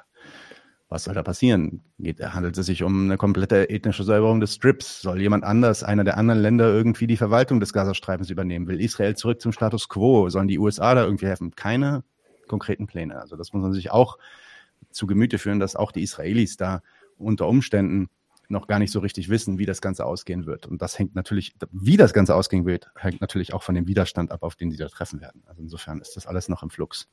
Insofern will ich auch nicht sagen, dass da jetzt der Genozid schon im, im Gange ist oder hundertprozentig passieren wird. Aber die Rhetorik, die den vorbereitet und die in unsere aller Köpfe auch schon diese Gedanken irgendwie streuen soll, dass das zu tolerieren sei, äh, die ist auf jeden Fall im Gange. Ich finde drei Sachen interessant. Erstens, wenn der Typ sagt, wir müssen da hart zurückschlagen, wie, wie, wie der, also es hat ja wirklich wortwörtlich so gesagt, wir müssen da jetzt hart zurückschlagen. Ähm, damit reflektiert er wieder dieses, dass israelische Sicherheit ist deutsche Staatsräson. Aber für den ist eben dann auch klar, was, was wir auch im Senf gesagt haben. Deutschland will, dass die, äh, dass Israel da so hart zuschlägt. Das ist in deren Interesse und deswegen gibt's da auch eben äh, keinerlei Widerspruch, so, ja. Ähm, das ist, das ist das eine. Das zweite, das dritte lasse ich mal weg. Das, das, das zweite ist auch, ähm, wenn der sagt, er, er, er, er, er guckt sich da lieber so eine Videos nicht an, weil das macht ja was mit seinem Gehirn, so reden diese Paderborner ja, ne? Also diese NRW, der Typ ist Generalsekretär der CDU, hat auch Norbert Huber gerade gesagt, Linnemann, ne? Mhm. Ähm, das macht was mit denen. Ja, interessant. Also so offenbar hat der Typ noch sowas wie eine Art Restmitleid, wenn der irgendwie Leute sieht, die irgendwie von Bombardements irgendwie betroffen sind. Mhm. Aber dann, dann gibt er, der, gibt er zu Protokoll, um Gottes Willen. Das gucke ich mir nicht nochmal an. Das gucke ich mir nicht mehr an. Mitleid was, was äh, jetzt in der Situation nicht an. Nicht angebracht ist. Nicht angebracht, nicht angebracht ist, sondern, und dann sind wir wieder beim Gysi, wo wir anfangs waren, ne? Sondern ähm, kaltblütig auf den Knopf als Bomberpilot drücken und äh, eben nicht gucken irgendwie, wie die Leute dann irgendwie da von den Bomben irgendwie massakriert werden, sondern eben eiskalt die Staatsräson, die wir da halt im Nahen Osten auch als deutsche Regierung äh, durchgedrückt haben wollen, mittels der israelischen Regierung, die das im deutschen Sinne dann irgendwie betreibt, weil das durchaus äh, offensichtlich als im deutschen Sinne erachtet wird. Das ist das, also die Kaltblütigkeit, die müssen wir uns jetzt da zulegen. Das ist das, was der Lillemann da äh, predigt. Das ist schon hart. Ja. Hm. Okay. Wollen wir äh, Kultur dönsen und dann äh, vielleicht noch ein bisschen Stammtisch machen und dann abdanken? Ja, ja sehr gut. Dann schieße ich mal das Kulturgedöns ab.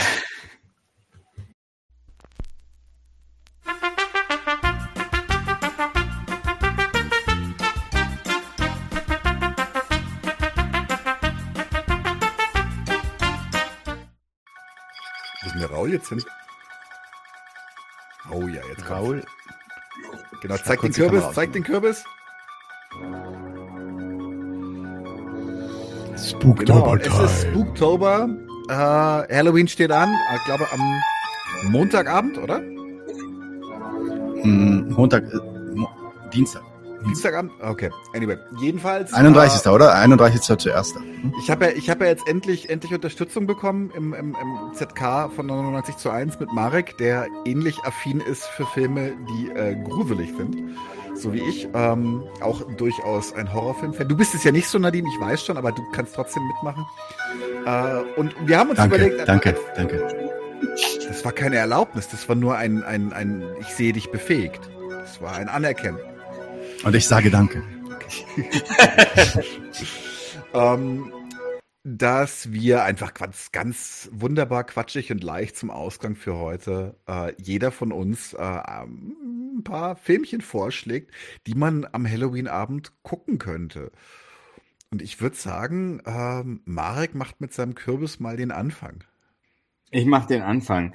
Ich habe mir tatsächlich, als du gesagt hast, äh, jeder von uns soll sich mal zwei Filme vornehmen. Ne? Also mhm. man sieht hier hinten, ja, gut, den sieht man jetzt nicht mehr. Genau.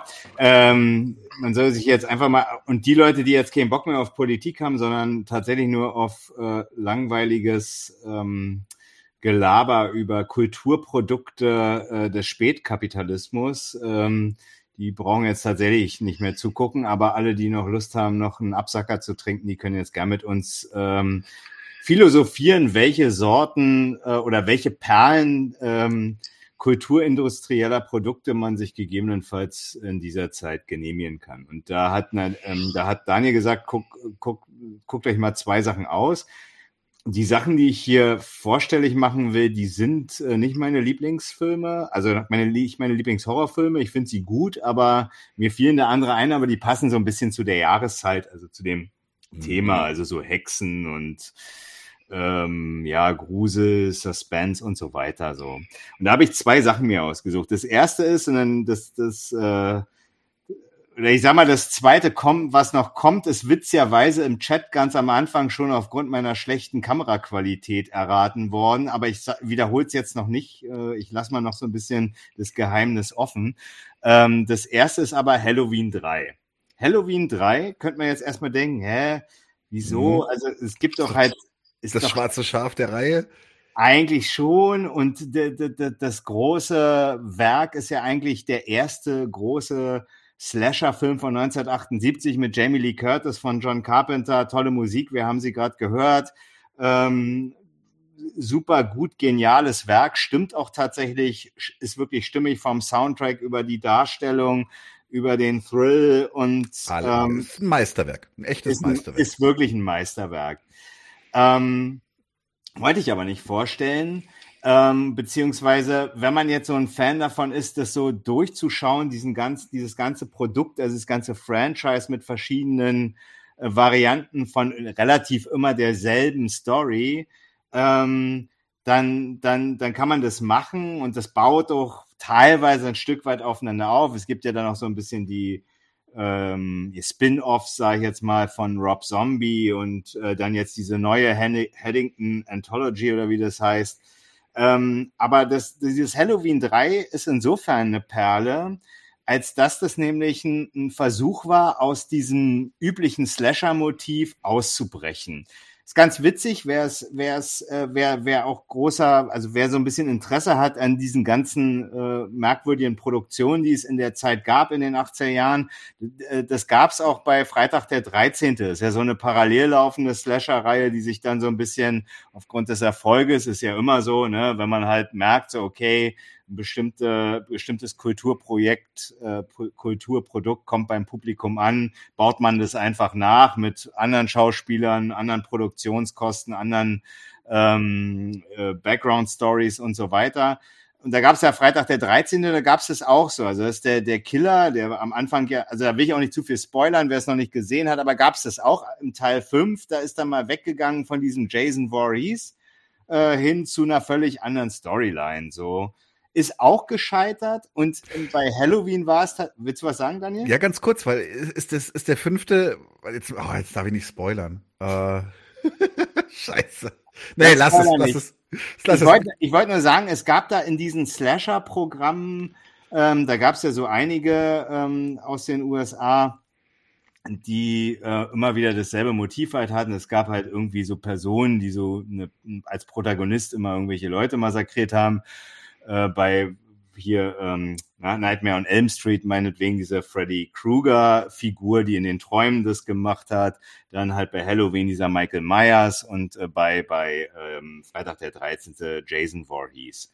Und da gab's immer, also zumindest in, in, bei Halloween als auch bei ähm, äh, Freitag der 13. mal die Überlegung, lässt man diesen Killer nicht einfach mal weg und geht mal einen neuen Weg. Und deswegen empfehle ich das gerade, weil man diese, dieses Halloween 3 praktisch völlig ohne Background-Wissen von diesem ganzen anderen Halloween-Franchise mhm, sich stimmt. angucken kann. Ne? Also man kann sich das einfach angucken, ähm, wenn man so einen schönen ähm, Oktoberabend eben hat mit äh, entsprechenden Kaltgetränk und ein paar netten Leuten und kann sich da ganz entspannt gruseln. Was ist, äh, also was ist da der Hintergrund?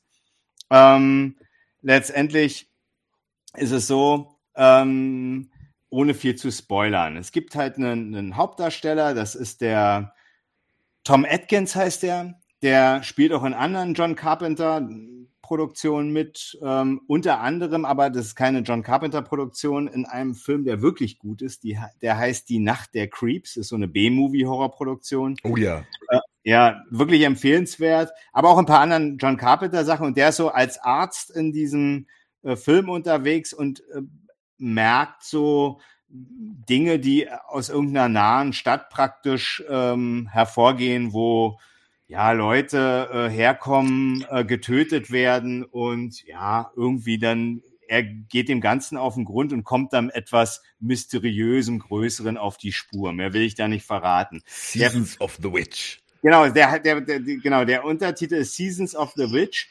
Und es kommt keine Hexe vor, das, so viel kann man spoilern, äh, obwohl der, der, der Film so heißt. Aber es ist so ein, ein netter ähm, Mystery-Horror-Film, der wirklich so in dieses, äh, in diese ganze Jahreszeit einfach passt. Ähm, der auch so gewiss, so ja, in gewisser Hinsicht auch gar nicht so humorlos ist, teilweise auch nicht ganz unblutig. Wer also auf sowas nicht so steht, äh, auf so Splatter-Szenen, der sollte den eher lassen. Der war auch eine Zeit lang in Deutschland indiziert, ist aber so seit ein paar Jahren jetzt schon ab 16 freigegeben. Galt, das hat Daniel schon gesagt, in der Szene, also in der, in der Fanszene von, von diesem Franchise, äh, immer so als das schwarze Schaf, hat aber, nachdem der insbesondere auch nochmal aus diesen, dieser Schmuddelecke, auch, auch dieser Indizierungsebene Ecke in Deutschland äh, freigegeben wurde, ab, ab 16 freigegeben, ungekürzt, ähm, eine gewisse Fangemeinde gefunden und mich hat er eigentlich von Anfang an, ich habe den das erste Mal auf so einem äh, Streaming-Portal gesehen, äh, wo man halt sich Filme irgendwie angucken konnte.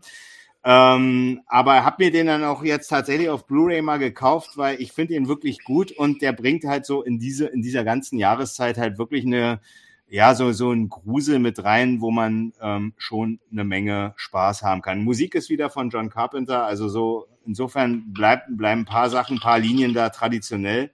Ähm, ja, das ist eigentlich so, sonst so größere Sachen sind da gar nicht wichtig, aber der hält eigentlich schon von vorne bis hinten eine gewisse Spannung und ja, ja also ist, lohnt. Ist erheblich besser in meinen Augen als die meisten anderen aus der Halloween-Reihe, die ich für qualitativ bis auf den ersten tatsächlich auch nicht so bin kein Fan. Ich bin großer mhm. Fan des ersten. Von der Reihe bin ich tatsächlich, da finde ich zum Beispiel Freitag der 13. in seinem Trash-Flair konsistenter.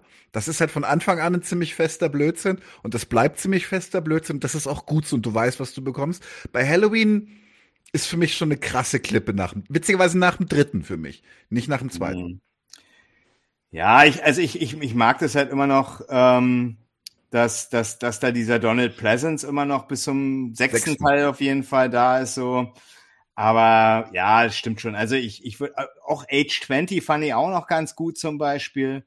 Aber ja, also im Prinzip ist diese Reihe schon irgendwie so ein bisschen durchwachsen. Das muss man tatsächlich sagen. Und der erste und auch der zweite noch, die sind so in sich abschließend. Der dritte war dann dieser besagte Versuch, da neue Wege zu gehen, war so zumindestens, und da merkt man auch immer so ein bisschen das Kapitalistische, ne? Also das ja. macht man damit einen Erfolg? Nee, hat man am Ende nicht gemacht. Alle wollten Michael Myers slashen sehen, okay. Und dann hat man mhm. das ab dem vierten Teil wieder abgespult und hat auch wieder die entsprechenden Verkaufszahlen äh, rausgeholt, ja. Naja, mhm. das, das kann man dem schon entnehmen. Okay. Ich mach weiter und äh, ich nehme dich, Wolli. Und zwar rede ich über, wenn ich sage, es ist der beste Horrorfilm der 80er Jahre, dann meine ich das so ernst. Und das ist dann für mich eine ungefähr so genaue Bestimmung wie das Resultatebuch der bürgerliche Staat. Also das ist objektive Wahrheit, dass es der beste Horrorfilm der 80er Jahre ist. Ähm, der hier, der wurde auch in den Kommentaren schon erwähnt. John Carpenters The Thing, das Ding aus einer anderen Welt.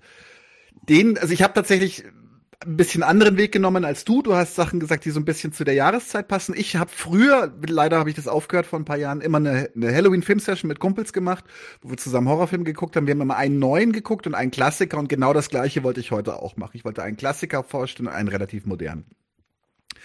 Und äh, The Thing ist ähm, da die Verfilmung einer Kurzgeschichte, Namen des Autors habe ich vergessen, die heißt Who Goes There, die in den 50er Jahren in einem sehr süßen, niedlich naiven Filmchen auch schon mal verfilmt wurde. Äh, Carpenter hat sich dann 82 zu, äh, daran gemacht, das neu zu verfilmen. Es geht um eine Südpol-Expedition, die äh, ja der Schreckliches widerfährt. Äh, die Kurzkritik der SZ soll damals gewesen sein, Eingeweide fliegen um den Nordpol. Das ist der Südpol, aber ist ja egal. Ähm, er ist, äh, es ist einer, ein Vertreter der, der, der Stilistik des Body Horror, das heißt also der Körperhorror. Das heißt, es geht sehr, sehr viel um, um, um Mutationen, um Deformationen. Das ist auch etwas, was, wo der Film einen sehr, sehr heftigen Charme entwickelt.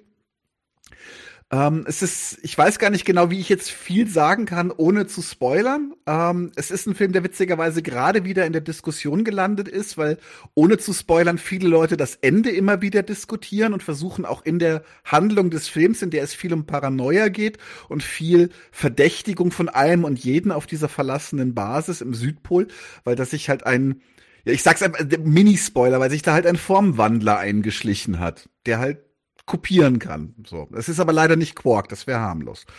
Und ähm, ja, Quark, Odo. What? What? Odo, Odo, what? Entschuldigung, natürlich, Entschuldigung. What? Ich hatte sogar das richtige Bild vor Augen, aber den falschen. Ja, es ist Odo. Es ist Odo. Odo ist der Formel. Wenn man sieht, dass eine Sache gegen euch versaut ist, das kann man mit Prügel alleine korrigieren. Ähm, und äh, es gibt ganz viele Fan-Theories, wo man erkennen kann, ob jemand Formwandler ist oder nicht. Und John Carpenter hat, glaube ich, vor, vor zwei Wochen ein Interview gegeben. Das ist alles Schwachsinn. Es ist alles Schwachsinn. Warum? Weil er absichtlich vollkommen unlogisch gehandelt hat. Er hat quasi gewürfelt, wer besessen ist oder wer, wer, wer echt ist und wer nicht, damit man eben auch überhaupt keine Möglichkeit hat, sich in Sicherheit zu wiegen, weil man einen roten Faden erkannt hat. So. Ähm, ist ein Film mit Kurt Russell in der Rolle des, wie heißt er?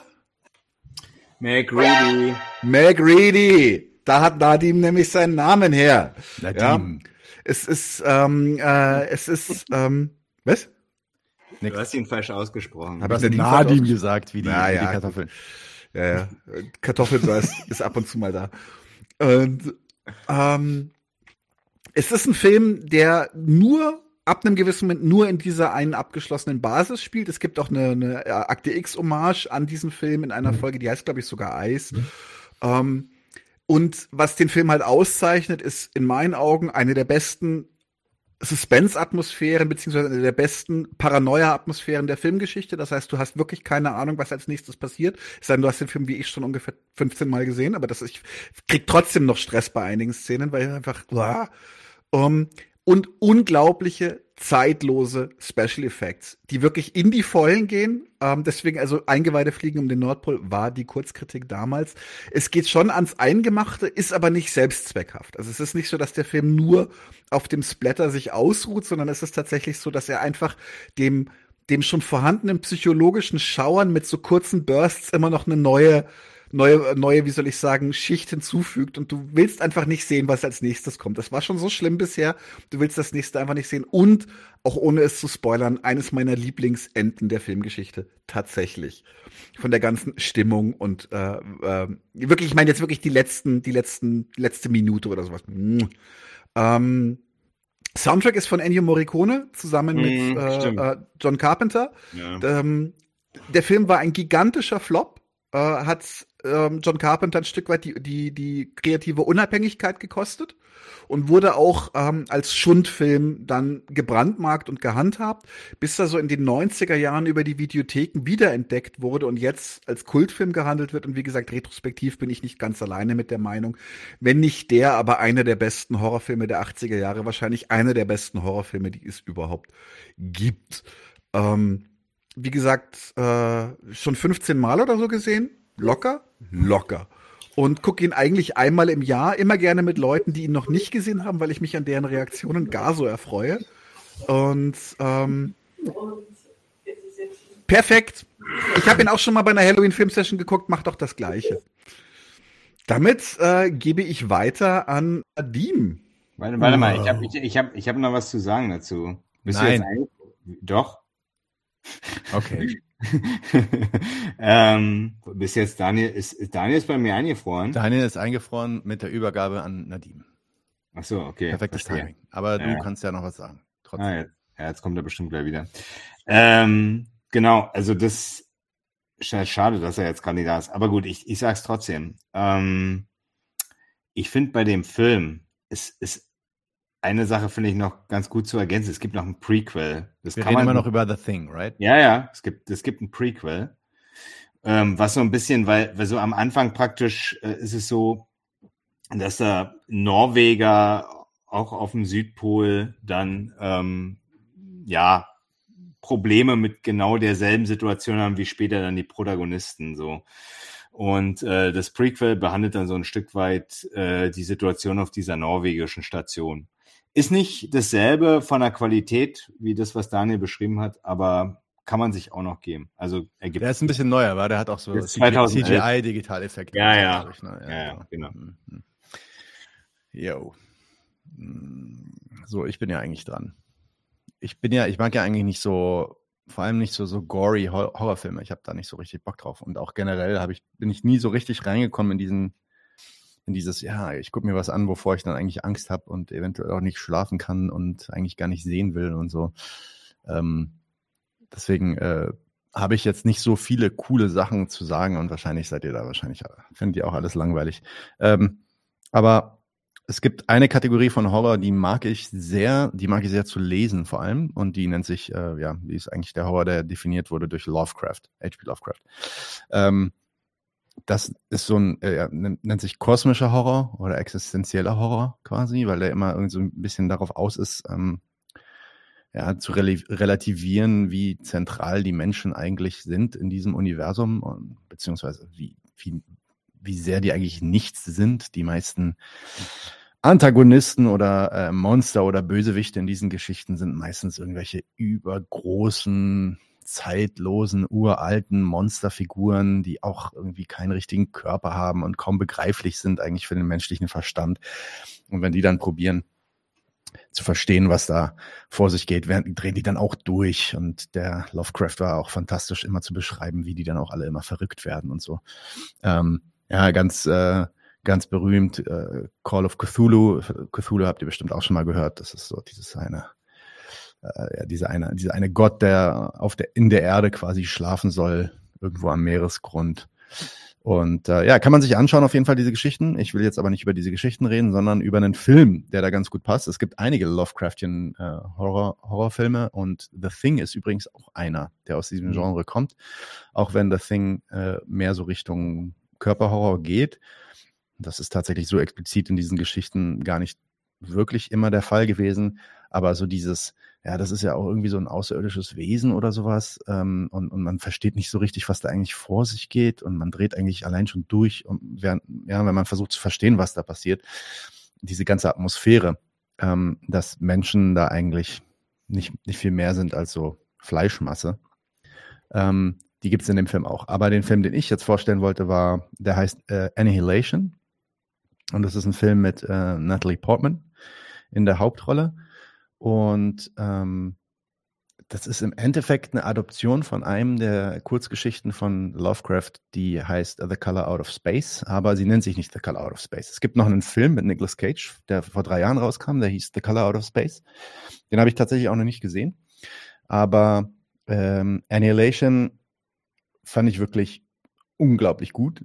Ähm, kurz gesagt, es äh, stürzt, stürzt irgendwie ein Asteroid auf die Erde und um diesen Asteroid herum, so in so einem, weiß nicht, so einem Radius von so ein paar Kilometern, bildet sich so eine Blase und ähm, eine Blase von einer Farbe einfach, ja. Und sobald man da reingeht als Mensch in diese Blase rein, äh, hat, die, hat die gesamte Umgebung so eine, so eine Art regenbogenartige Farbe und alles ist auch, alle Farben von Bäumen und Tieren und so sind auch alle viel intensiver Und ja, das, die, die Menschen, die außerhalb von dieser Blase stehen, wissen nicht, was da so richtig passiert, schicken dann den ersten Trupp rein, dieser Trupp geht verloren und dann soll ein zweiter Trupp reingeschickt werden, um den ersten Trupp zu suchen und zu gucken, was da passiert ist und auch zu gucken, woher diese Farbe kommt, was das eigentlich ist.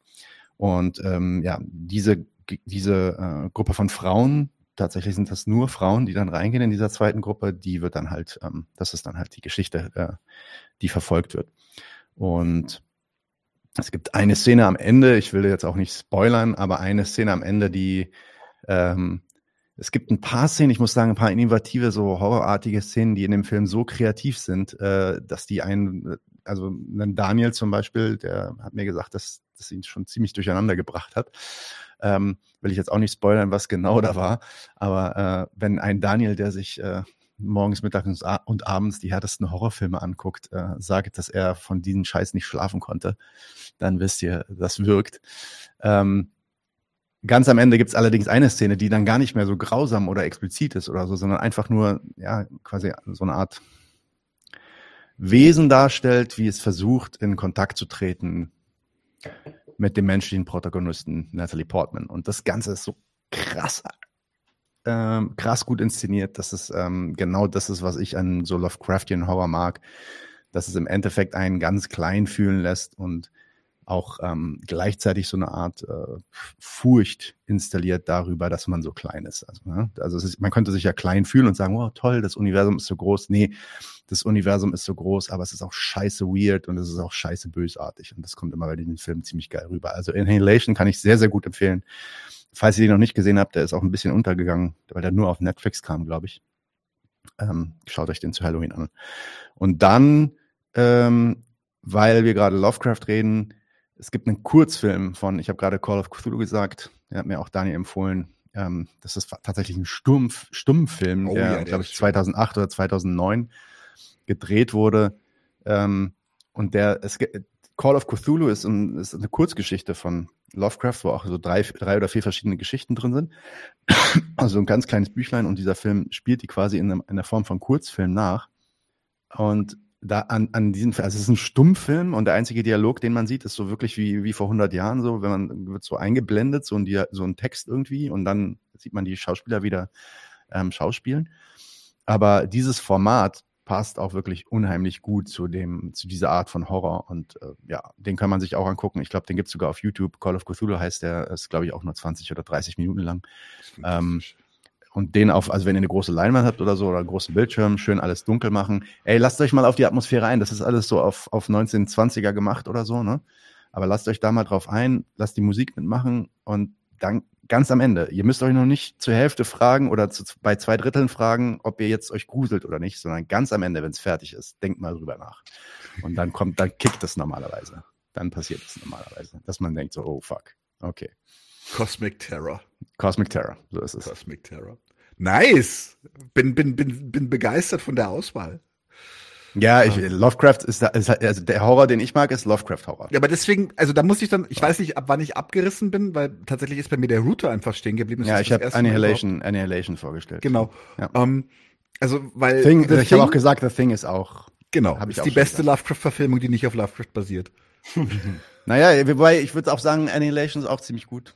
Ja, nee, nee. Basiert auch nicht auf Lovecraft, oder? Ist aber nicht, ist aber nicht The Thing. Bei Annihilation habe ich mit dem Ende ein bisschen Probleme, aber ey, anyway, es ist einer der spannendsten, auch visuell aufregendsten Filme der letzten Jahre gewesen. Also ganz klarer Tipp, bin ich voll bei dir. Also, Übrigens, ja, mein Lovecraft war Antisemit, war auch derbester Rassist gegen vor allem gegen schwarze Menschen. Übertrieben also, krass. Das lässt sich auch mit historischem Kontext ist, nicht nein, genügend nein. erklären. Es, das merkt man übrigens auch in den Stories und auch die Eugenik und diese Rassenlehre ja. und so sind in den Stories teilweise auch drin. Also es ist im, auf gar keinen Fall irgendeine Art von Ehrerbietung gegenüber Lovecraft, aber man kann so diese Art von Horror, die er da so ja schon mhm. geschaffen hat, die kann man schon wertschätzen trotzdem, finde ich. Mhm. Das Interessante ist, das ist ja auch der, das große Paradox. Und er war, also er war, und das möchte ich jetzt auch nicht als Entschuldigung oder irgendwie als Wertung, aber er war ein, ein psychisch schwer gestörter Mensch. Und, ähm, und das ist zum Beispiel auch witzig, äh, tatsächlich eine witzige Anekdote. Er war einmal in seinem Leben verheiratet mit einer Jüdin. How that went together, I, ich weiß es nicht. Äh, aber äh, er war. Also es ist, ähm, es, er ist ein sehr, es, es ist eine interessante Biografie, die ich extra auch nochmal empfehlen kann. Guckt euch, also wenn, wenn euch das Thema überhaupt interessiert. So, weil es ist einfach wirklich, sein Leben liest sich wie ein schlechter Hitchcock-Film. Nein, wie ein guter Hitchcock-Film. Sagen wir mal so gut. Gut. Alright, Ra Raul, du bist gemutet, deswegen haben wir dich nicht gehört. Du wolltest was sagen, glaube ich. Äh, Da muss ich unmute. Jetzt habe ich dich unmutet, jetzt kannst du reden. Jetzt hören wir dich immer noch nicht. Jetzt aber. Ich bewege nur meinen Mund, ich sage überhaupt nichts. Ah, okay, du hast uns verarscht. Nicht schlecht. Nicht schlecht. Der Horror. Wer ist jetzt dran? Raoul, magst du auch einen vorstellen? Ein Film oder was? Ein Horrorfilm, ein ein Horrorfilm.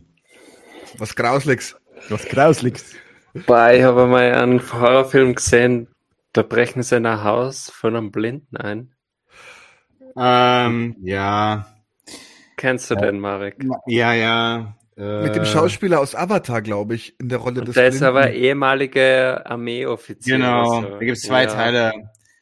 Gibt's schon zwei, es gibt schon ein Sequel. Und der, glaube ich, ein Kind mit seiner Tochter, weil er unbedingt ein, ein Kind haben will oder so. Ja. Furchtbar, der Film. What? Der hat ein Ja. Kind mit seiner Tochter. Ja, die hat er im Keller Okay. eingesperrt. Oh fuck. Okay. Das siehst du, also, like, why, why, why do you watch these kind of movies? Why? Ja, ich weiß auch nicht. Also, Naja, Tut gibt schon. Gründe. Gibt schon Gründe. Ich weiß. Ich weiß. Okay, allesamt. Ich suche gerade nach dem, nach dem Filmnamen, aber gut, vielleicht kriege ich das noch hin, äh, raus zu recherchieren, ja.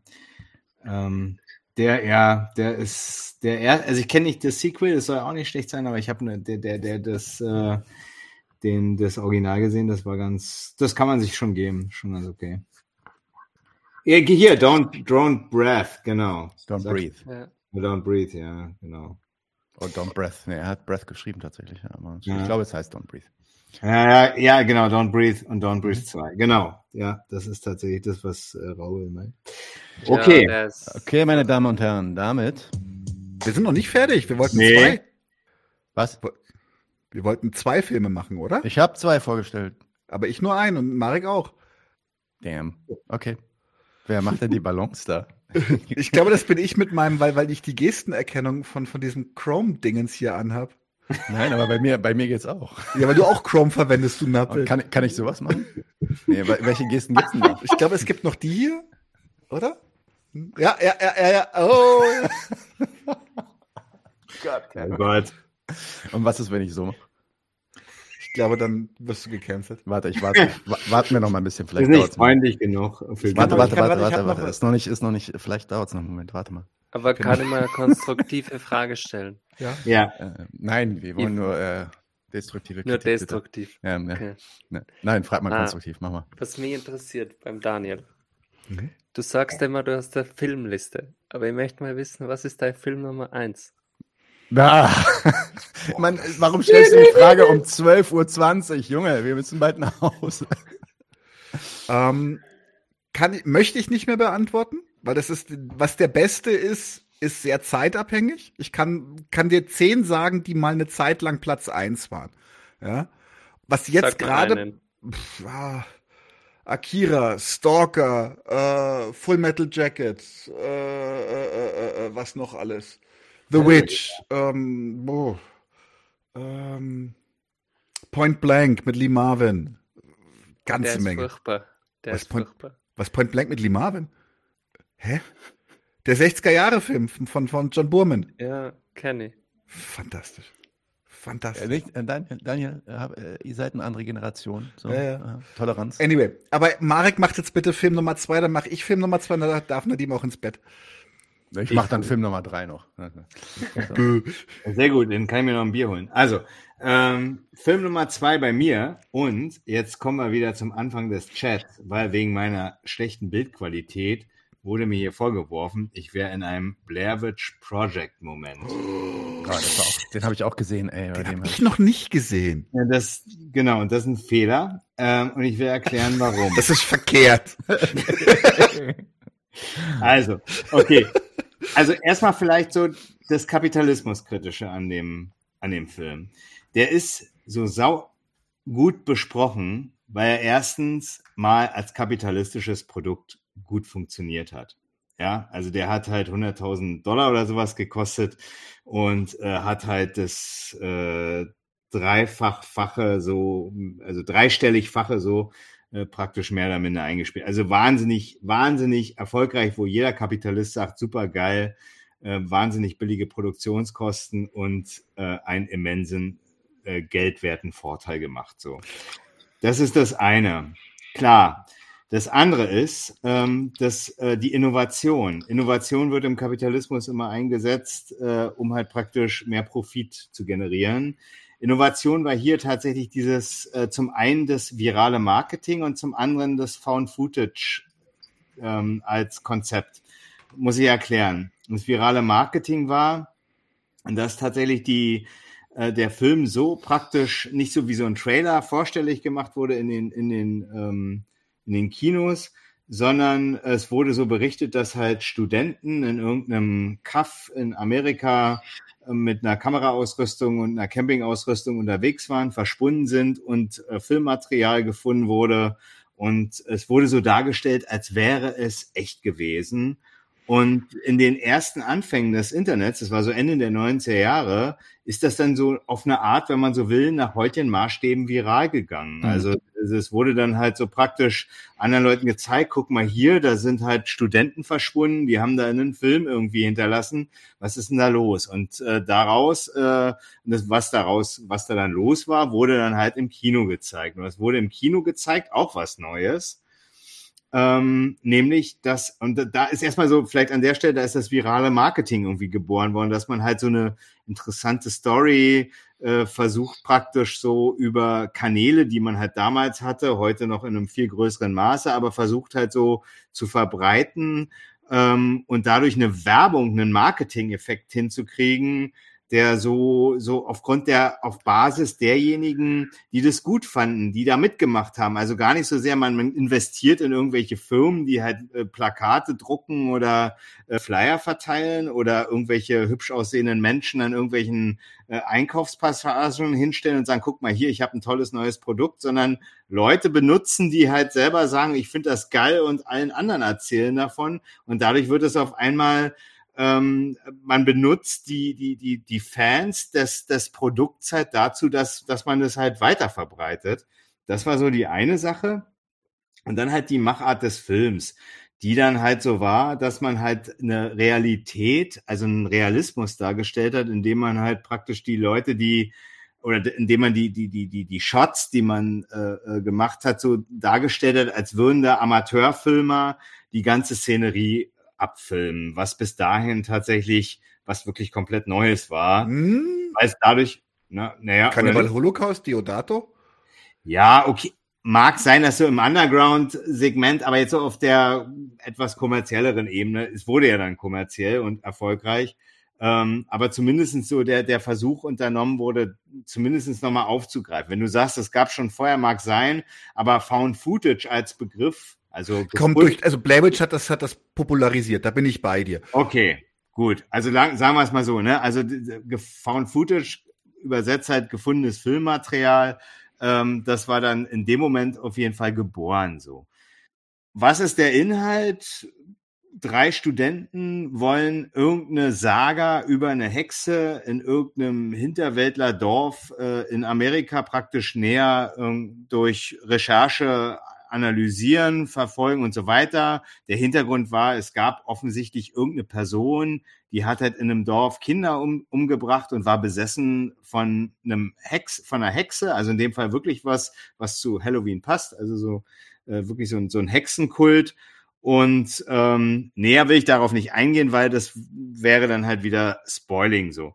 Praktisch ist es jedenfalls so, dass man erstmal sieht, die kommen dann halt in, in, in, diesen, in dieses Dorf, gucken das sich näher an und gehen dann irgendwann in diesen Wald, um halt äh, da zu gucken, wo dieses ganze Geschehen war, äh, wie sich das dann möglicherweise aus ihren Recherchen näher, wie, wie sich das dann zugetragen hat. Und dann gehen, gehen sie da halt rein und erleben Dinge, die gruselig sind. Sagen wir es mal so an der Stelle, so und brechen mal an der, breche ich mal an der Stelle ab, weil man soll sich das noch angucken. Ähm, dieses Found Footage hat halt so was, was Trennendes, finde ich. Also es war sau erfolgreich, das auf jeden Fall, aber es hat so bestimmte Leute abgeschreckt, weil so verwackelte Kamera, Leute, die da irgendwie so rumschreien und sich, sich komisch benehmen, fanden manche total abstoßend. Aber für mich war es so, und das ist jetzt deswegen so, so meine subjektive, ähm, meine subjektive Meinung dazu ist halt die, dass ich da schon irgendwie schon einen ziemlich harten Abend hatte, als ich den das erste Mal gesehen hatte, muss ich tatsächlich sagen. Ähm, wenn man sich darauf einlässt. Man muss sich halt darauf einlassen. Man muss sich einfach wirklich so, wie du es halt auch gerade gesagt hast, äh, Daniel, macht halt alle Lichter aus ähm, und nimmt es mal ernst, was diese Leute, wenn sie da in diesen Wald gehen und da campen und es nachts wirklich extrem gruselig gemacht ist, man, man munkelt so in den Dreharbeiten, dass man die Leute auch wohl, also diese Schauspieler, die, die kennt man sonst nicht. Das waren halt irgendwelche Laiendarsteller, ja, Amateure. Amateure halt. ja. ja, die hat man auch wirklich offensichtlich so Wasserentzug und Essensentzug teilweise ausgesetzt und die wurden dann halt auch teilweise ein bisschen aggressiver und genervter. Und so haben sie sich dann auch so ein bisschen benommen, so dass sie auch wirklich ein bisschen aggressiv zueinander waren. Und naja, ich will gar nicht zu viel, verrat, zu viel verraten, aber diese Nächte, die die da erleben, wenn man das im Nacht selber erlebt und sich ein bisschen darauf einlässt, auf, auf, diesen, auf, die, auf diesen Gedanken, der da ist, dann, dann gruselt man sich wirklich gut. Und dann macht das auch richtig Spaß und dann macht der Film bis zum Ende wahnsinnig Spaß. Also das, das kann ich dann, das kann ich dann schon empfehlen, wenn man sagt, das ist eigentlich lächerlich. Warum soll man da so einen komischen Realismus erzeugen durch verwackelte Kamera? Da habe ich keinen Bock drauf. Das finde ich einfach nur albern. Dann bringt das nichts. Aber wenn man sich darauf einlässt, macht der wahnsinnig Spaß. Und das, das würde ich schon, äh, deswegen würde ich den empfehlen. Ich habe noch äh, zwei Sachen ähm, noch ranzuhängen. Was ein ganz interessanter, äh, so, so wenn man so ein bisschen in dieser Horrorfilm-Produktionsgeschichte unterwegs ist und so ein bisschen das kennt, was was was da so gibt, so ganz witzig ist Folgendes: Es gab damals, ähm, wer den, wer das kennt, es gibt Jason Blum. Jason Blum hat die Firma Blumhouse äh, mhm. gegründet. Das ist so eine Horror, also ist führend, äh, muss man sagen, im Horrorfilmbereich. The Conjuring, The Nun und sowas. Ja, so und so und so, so genau. So. Aber auch so Get Out. Get Out ist auch aus der äh, schon, ne? Also es gibt schon ein paar gute Sachen, aber es ist eigentlich so eine Horrorfilm und auch äh, hier Paranormal Activity ist ja auch eine Found Footage Sache. Gibt so ein paar Sachen, die da rausgekommen sind, kann man sich angucken, wie auch immer. Der Typ Jason Blum war damals, als dieser Film äh, praktisch produziert wurde, war der bei Miramax und dem wurde das angeboten, äh, diesen Film zu, zu verbreiten so und der hat gesagt, das ist totaler Schund, das will ich nicht haben, totaler Scheiß. Und hat es abgelehnt und der wurde dafür gefeuert, weil das Ding ja ein riesen, Riesenerfolg geworden ist, so, weil er nicht erkannt hat, welches, welches Potenzial ist. Das kann man vielleicht auch nicht erkennen, keine Ahnung. Hat dann halt seinen eigenen, hat dann witzigerweise seine eigene Filmfirma gegründet, mit der er genau sowas auch wie Paranormal Activity war ja auch so ein, so ein Film, in der in die gleiche Richtung ging. Das ist so das eine. Es gibt dann noch so zwei Sequels. Ähm, einmal Blair Witch 2, das ist eher so ein realer Film, der nicht mehr so Found-Footage-mäßig ist nur für Fans muss man sich nicht antun. Es gibt noch ein Remake aus 2016 oder so, der so ähnlich ist wie der erste. Wenn man Fan ist, kann man den eigentlich sich auch noch gönnen. Ähm, aber der, dieser 1999-Film ist wirklich so absolut das Nonplusultra. Also wenn man, wenn man jedenfalls darauf steht. Ich habe da auch eine Story zu. Wurde auch gerade im Chat schon gesagt. Ich habe die bei einem Kumpel von mir gesehen, der hieß Christoph. Und der Kumpel lebte in Hohenschönhausen, aber ganz weit raus äh, an einem Punkt, wo du mit einem Bus hinfahren musstest und dann war da schon Wald. Ja. Mhm. Und seine Eltern hatten da ein Haus und wir sind, wir sind halt tagsüber da hingefahren. Ich hätte nie gedacht, dass das irgendwie gruselig sein könnte, die Gegend dort. Haben diesen scheiß Film geguckt, haben uns in die Hosen gekackt ähm, von, diesem, von diesem Film. Ich muss auch sagen, bei dem Film ist eins richtig, richtig, richtig, richtig krass. Also was ich da noch in Erinnerung hatte, ist einfach die Rolle von dem Wald. Mhm. Auch tagsüber, die Szenen tagsüber, ja. nicht nur nachtsüber, so dieses, auch die Geräusche und, ja. und dieses Gefühl, ey, die wissen nicht mehr raus dort und die können in alle Richtungen laufen, haben sie vielleicht 50 Kilometer in alle Richtungen und die kommen da nie raus. So, äh, das war schon ein, sein eigener Charakter, dieser Wald eigentlich, ja. Und dann musste ich an dem Scheißabend, musste ich von meinem Kumpel zurücklaufen zur Busstation und das sind so ungefähr ein Kilometer gewesen, an so einer Waldstrecke entlang. Alter, das war das, das war die, das war die furchterregendste, äh, na, furchterregendste Abend, muss man eigentlich sagen, den ich jemals hatte. Ich, äh, äh, an einem gewissen Punkt bin ich, bin ich ange, habe ich angefangen zu rennen, wie ein Verrückter. Ich bin einfach gerannt und wollte so schnell wie möglich dorthin kommen, wo Licht ist und Wald äh, aufhört und äh, Bushaltestation anfängt. Ja, nach diesem scheiß Blair Witch Film. Der hat mich auch wie du meintest, bei dir war es nur ein Abend, bei mir waren es mehrere Abende auf jeden Fall danach noch gefickt. Ich, ich kann es ja noch ganz kurz, ich will das noch berichten, weil das, das ist mir, also, weil, das war so, 1999 haben das Freunde von mir im Kino geguckt, haben mir davon berichtet und ich war echt ein Kinogänger und ich fand das ehrlich uninteressant so. Hab gesagt so, nee, das gucke ich mir nicht an, habe ich nicht gemacht. Dann war ich irgendwann mal, ich glaube, es war so 2007. Das war auch Halloween-Abend. Irgendwie, ich hatte, ich hatte, ich konnte nicht, ich konnte in der Nacht irgendwie aus irgendwelchen Gründen nicht pennen und habe Pro 7 angemacht. Und da lief der nachts um zwei, irgendeine Wiederholung sogar. Ich konnte einfach nur nicht pennen. Und ich habe dann angefangen, den zu gucken. Und er hat, also ich, ich konnte die ganze Nacht nicht pennen. Also ich habe den dann durchgeguckt. Ich war in so einer WG und keiner war gerade da, auch nicht gerade so ich habe den dann durchgeguckt und dachte, oh, ab der, also das, das, das, da konnte ich nicht mehr schlafen danach. Das war. Es ist lustig, dass der Dornischl im Chat die gleiche Story hatte wie ich, nämlich auch äh, mit dem Waldspaziergang im Nachhinein und auch er ist dann damals übrigens gerannt. Also. Okay. Ich, ich kann nur sagen, der letzte Film, nach den, den habe ich jetzt nicht zum Vorstellen dabei, aber der letzte Film, nachdem ich einfach mal eine Nacht nicht geschlafen habe, sondern so aber tief emotional zerfetzt war, dass ich nur noch wach lag und mir dachte, scheiße, was habe ich gerade gesehen? Nee, war äh, The Kill List von Ben Wheatley. Phänomenal, aber wirklich, ähm, ja, eine Tracht Prügel ist angenehmer. Ähm, soll, ich, soll ich meinen zweiten Film machen, dann sind wir durch? Yes. Gut. Und zwar, wie gesagt, ähm, an Halloween immer ein Klassiker, einen neuen. Der neue, der ist gar nicht so neu. Das ist der hier. The Green Room mm. mit dem viel zu jung verstorbenen äh, Anthony, Yel äh, Anthony Yelchin äh, und dem unglaublichen Patrick Stewart.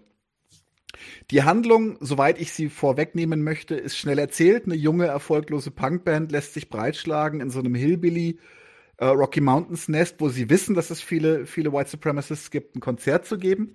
Sie stellen dann bei der Ankunft fest, dass das, also dass sie das Konzert quasi im Clubhaus von so einer White Aryan Resistance Gruppe halten. Ist aber alles noch, sagen wir mal, fair game. Man, man weiß, dass man sich nicht leiden kann, aber die haben halt auch keinen Bock auf irgendwie mehr Stress, als sich einfach nur gegenseitig anpöbeln.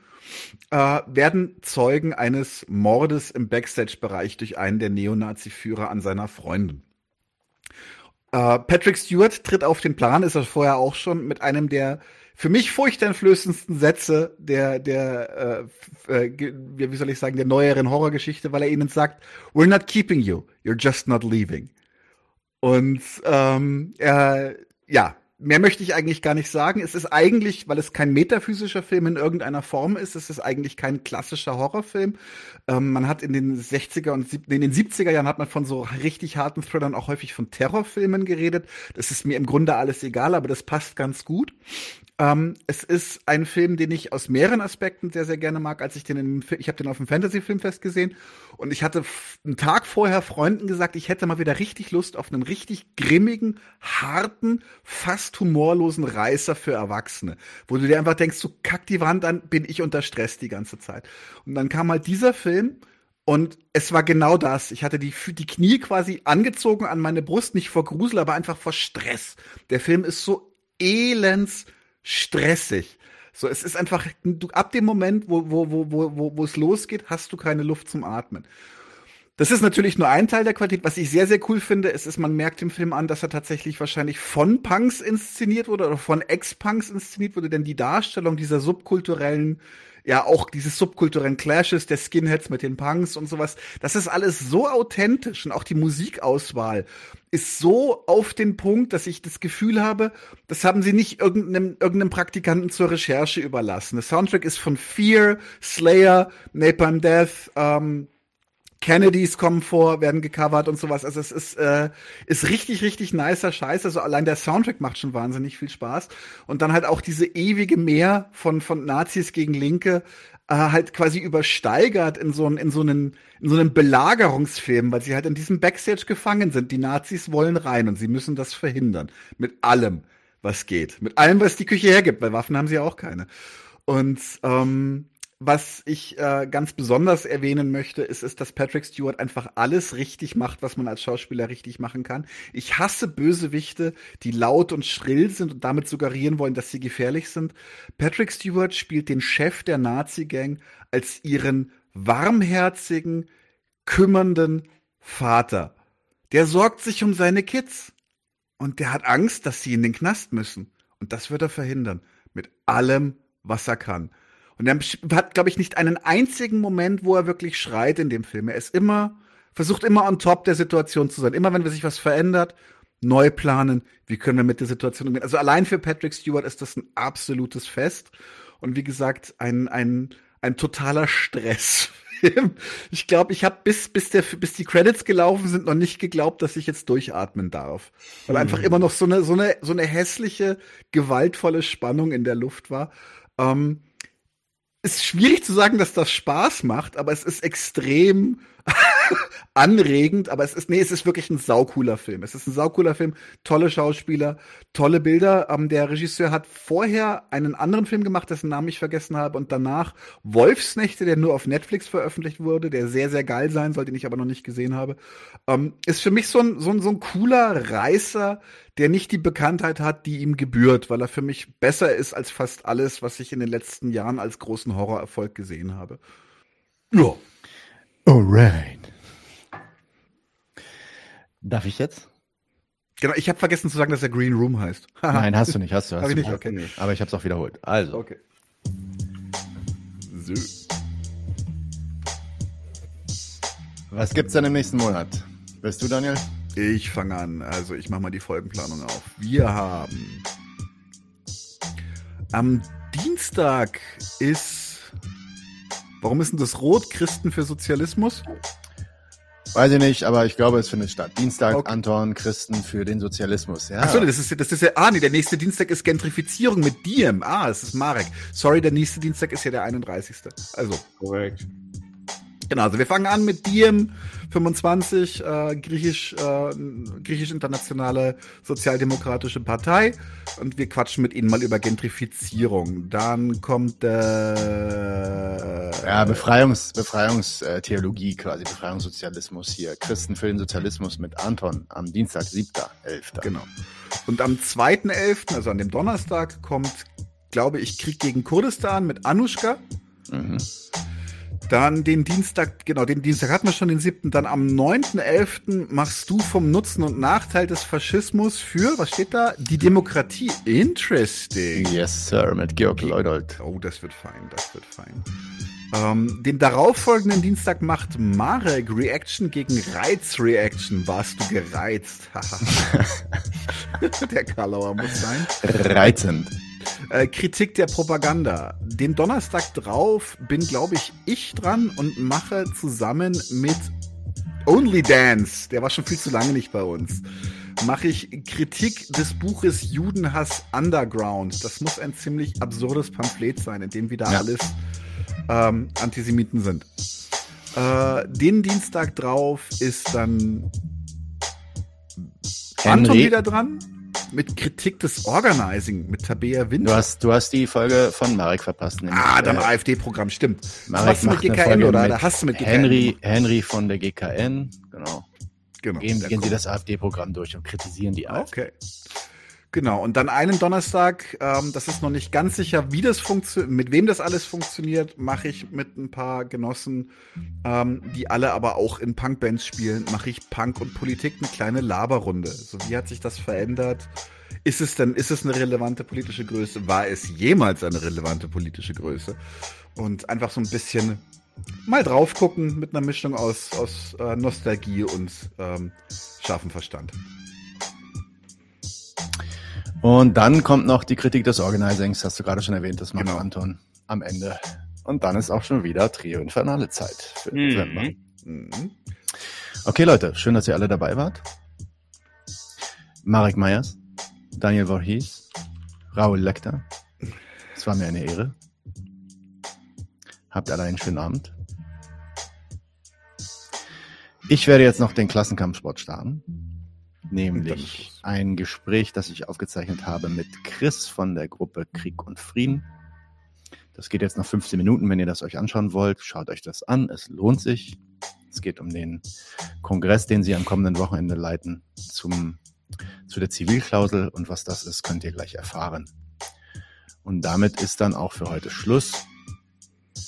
Ich wünsche euch alle einen schönen Abend. Lasst es euch gut gehen, passt auf euch auf, macht Pause von Social Media, weil es ist notwendig, glaubt mir. Bleibt gesund, Leute.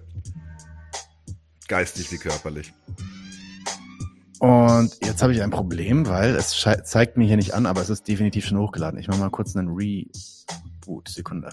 Äh, Refresh von meinem Fenster. Jetzt ist er weg. Jetzt können wir über ihn lästern. Hat wer wieder einen guten Witz? Ah, jetzt kommt er wieder. Da bin ich wieder. Psst, er ja, kommt. habe ich. Hab ich. ich hab, Ja, ich das hab, ist das Blöde bei diesem Restream-Ding. Hört ihr mich? Ja, wir hören. Ja, Ich wollte mal gerade wieder einen Witz erzählen. Um Paul hört füllen. mich, die anderen beiden nicht. Und bei mir ist alles abgestürzt. hallo, hallo? Ja, ja, wir hören dich. hallo. Okay, meine Controls funktionieren nicht. Daniel, kannst du den Klassenkampfsport anwerfen? Irgendwie funktionieren meine Controls Äh, nicht. Sollte in dem Video. Im Video Stories sein. Gruppe Krieg und Frieden. Habe ich, mache ich. Mache ich. Aber Danke. jetzt vorher erzähle ich noch den Witz. Einfach so. Ja, bitte. bitte. Also, Lehrer fragt die Klasse, ähm, was sie denn morgens als erstes macht. Und Klein Fritzi meldet sich und sagt, ich tu Scheißen. Und sagt der Lehrer, was, was, was das ist. Also Gott, jetzt hör mal auf. So, was, bist, was ist denn dein Vater von Beruf? Sagt er, ja, mein Vater ist, mein Vater ist Handwerker. Und der Lehrer ergibt, sagt, ah, klar, wieder die grobes Volk und sowas. Und fragt er, und? Michi, was tust du? Und sagt Michi, ich tu lesen. Dann sagt er, ja, das, das ist eine sinnvolle Tätigkeit am Morgen. Was ist denn dein Vater von Berufen? Dann so, der ist Beamter. Na, ganz klar, ja, gepflegte Familie. Und wie lange liest du denn am Morgen, Michi? Dann sagt der Michi, bis ich ausgeschissen habe.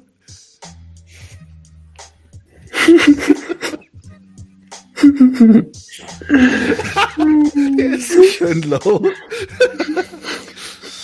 Okay, dann habt ihr auch noch einen Witz mitbekommen. Wunderbar. Und ich habe jetzt auch das Video gefunden. Meine Controls funktionieren. Ich wünsche euch alle einen wunderschönen guten Abend, Leute. Bis bald. Ciao. Herzlich willkommen zum Klassenkampfsport 99 zu 1. Bei mir ist heute Chris von Gruppe Krieg und Frieden. Herzlich willkommen, Chris. Ja, vielen Dank, äh, dass ich hier heute sprechen darf bei euch.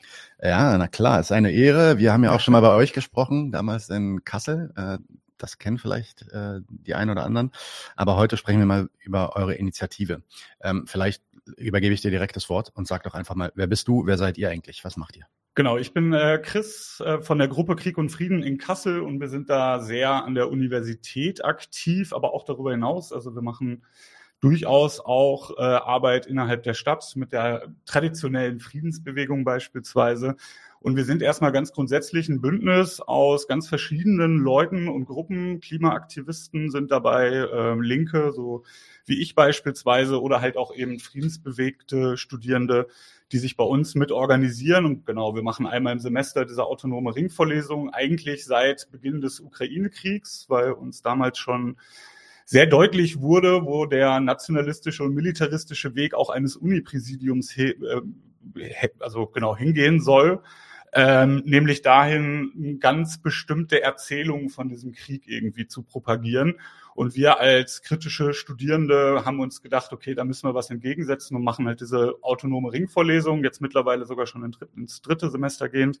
Und da wart ihr ja eben auch. Vielen Dank nochmal dafür auf jeden Fall, war sehr lustig und sehr, äh, sehr, sehr cool.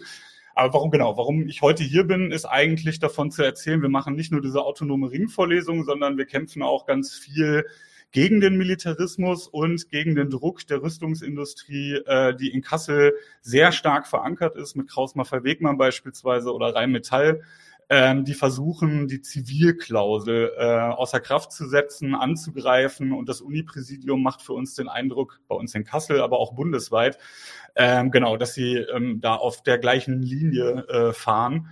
Und genau dafür kämpfen wir seit mindestens jetzt auch zweieinhalb Jahren. Ja. Vielleicht erklärst du mal fürs Publikum, was ist die Zivilklausel, was sind die Angriffe darauf und was hat das zu tun mit dem Kontext, den du gerade genannt hast, mit der ja quasi der Militarisierung ähm, der Gesellschaft, auch der, der Rhetorik, der Propaganda und so weiter. Ja.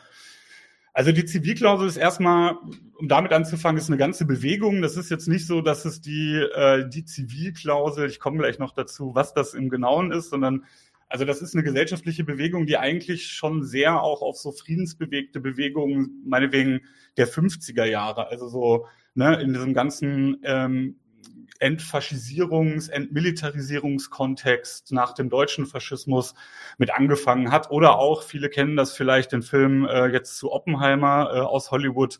Ne? Also so ein kritisches Verhältnis von Wissenschaften zur Gesellschaft beziehungsweise zum Staat selber und seinem imperialistischen Auftrag, würden wir sagen. Und genau, das hat sich, die Zivilklausel ist im Grunde nichts anderes als wirklich eine Verankerung in den Grundordnungen der Universitäten oder von Forschungseinrichtungen, die besagen, dass sie nur nach friedlichen und zivilen Zwecken ähm, forschen möchte. Bei Universitäten geht es dann noch weiter mit, naja, sie wollen nicht nur forschen, sondern auch die Lehre, also die Bildung, die darin stattfindet, äh, soll zivile und friedliche Zwecke ähm, ähm, verfolgen. Genau, oder auch die ganze Entwicklung der Universität. Also schon so ein ziemliches Friedensprinzip, wenn man so möchte. Das deckt diese Zivilklausel ab.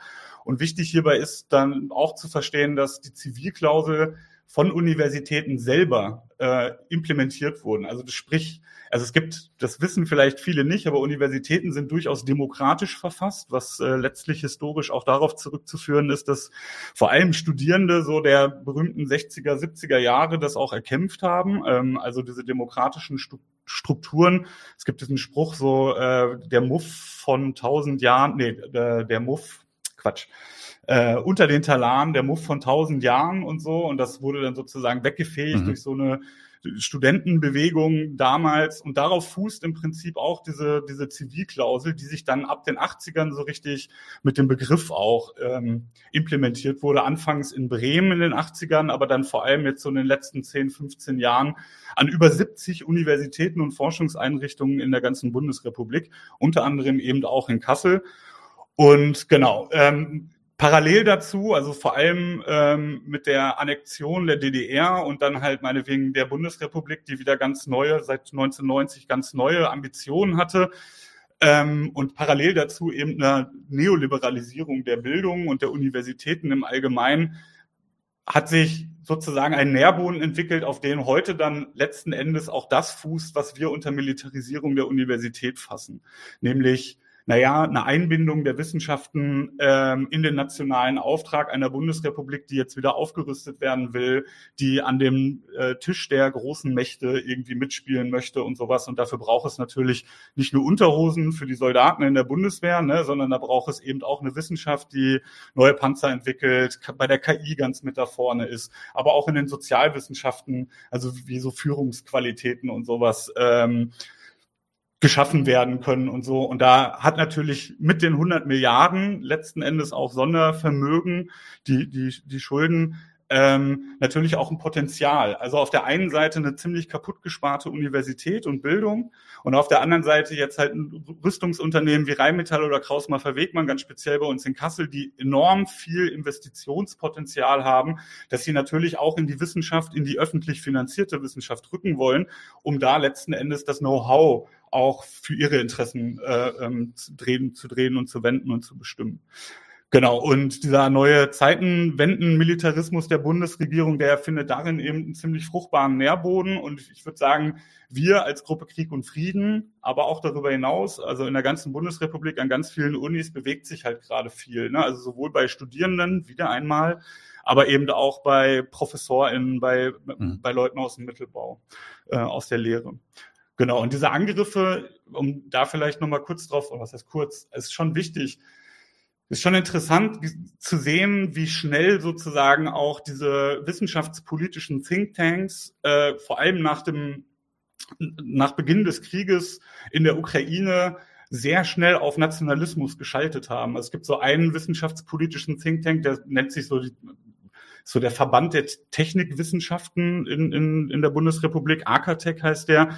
Der hat, ich glaube, drei Monate nachdem ähm, der Krieg also der ging ja auch schon weit vorher los, aber da äh, äh, losging. Nach dem Einfall in, genau, in der Ukraine, ja. Genau, richtig.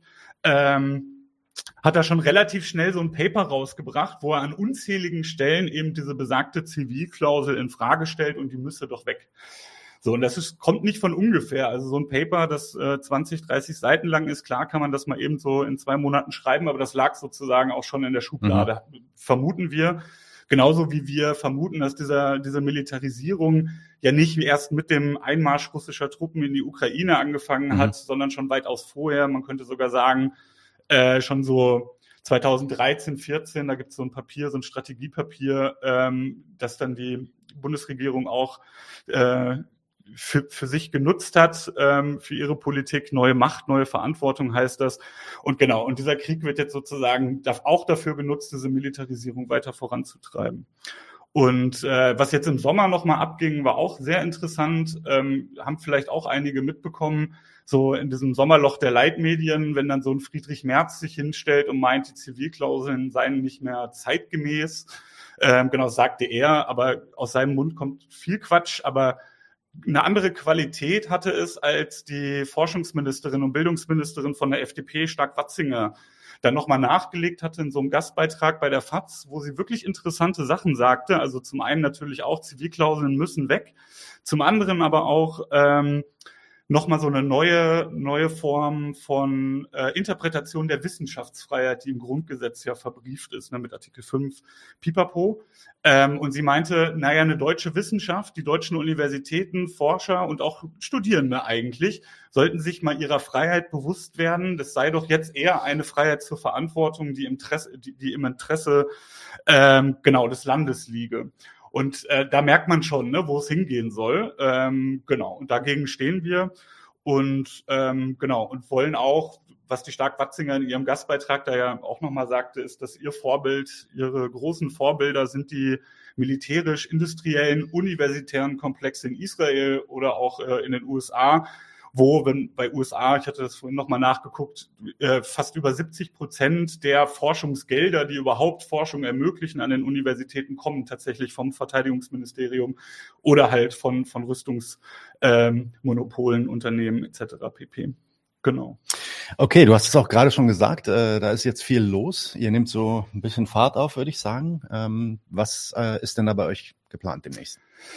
Genau, also wir planen, weil wir, also weil diese Kämpfe offensichtlich nicht einfach nur jetzt bei uns in Kassel stattfinden, sondern eben ähm, herrschenderseits ja auch bundesweit organisiert werden. Also da wird von oben sozusagen ähm, der Kampf eigentlich angeführt und wir versuchen da etwas entgegenzusetzen, jetzt nicht nur in Kassel, sondern eben auch bundesweit und haben für einen, äh, für, eine, für einen Kongress eingeladen jetzt ähm, genau, kommendes Wochenende, 28., 29. Oktober bei uns in Kassel.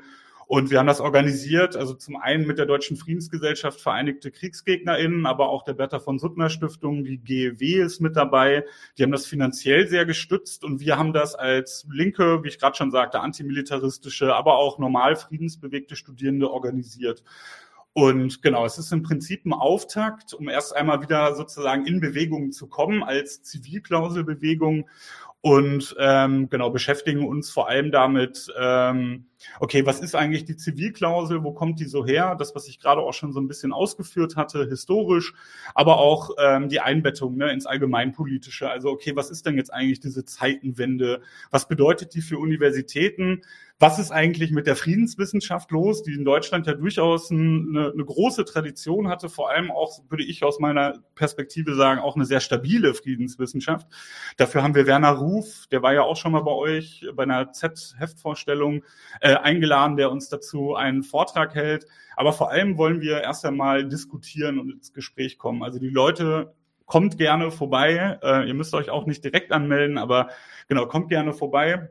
Ähm, und wir müssen ins Gespräch kommen, damit wir überhaupt in Bewegung kommen. Und darauf baut so ein bisschen der Kongress auf. Wir werden zum einen auch, also wir werden Arbeitsgruppen bilden, wo wir ganz dezidiert dann auch um die einzelnen ähm, Punkte auch nochmal diskutieren wollen, wenn es darum geht, ja, was ist eigentlich Wissenschaftskooperation? versus zum Beispiel ne, so eine Feindbildkonstruktion. Also Stark-Watzinger hat in ihrem Gastbeitrag auch gesagt, so von wegen, naja, ich kann euch sagen, warum wir das jetzt machen müssen, weil da steht China vor der Haustür, das ist ein systemischer Rival, äh, äh, Rivale und da müssen wir uns in Stellung bringen und aufpassen und, und so.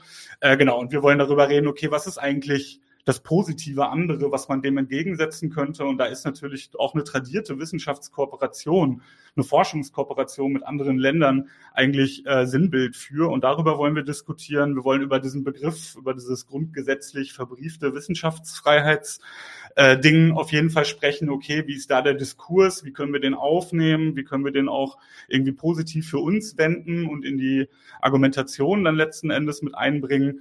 Genau, ähm, sorry, und genau, wir wollen über Aktionen reden. Ne? Also wir wollen auch in Aktion kommen, das ist auch Ziel des Kongresses.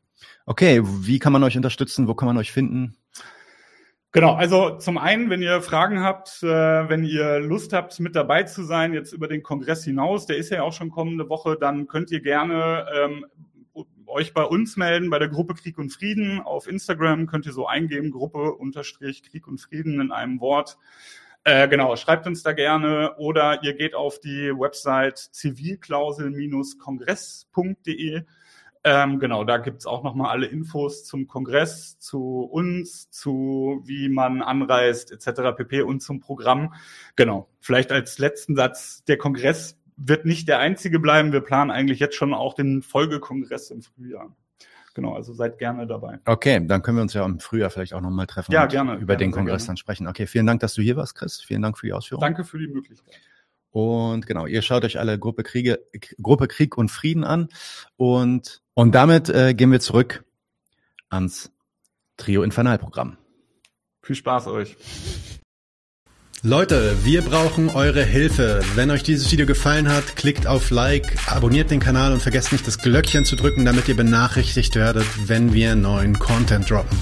Außerdem solltet ihr uns überall folgen, wo wir verfügbar sind. Das ist Facebook, Instagram, Twitter und Twitch. Und wenn wir irgendwelche Ankündigungen machen oder Posts, dann shared, was das Zeug hält. Gebt uns all eure Liebe. Wir haben mittlerweile ziemlich signifikante Kosten. Wenn ihr es euch irgendwie leisten könnt, unterstützt uns doch auf Patreon. Dann kommt ihr auch in den Genuss verschiedener Vorteile, wie zum Beispiel Zugang zu unserer Discord-Community oder Zugang zu den ultrageheimen Patreon-Episoden, die wir dort posten.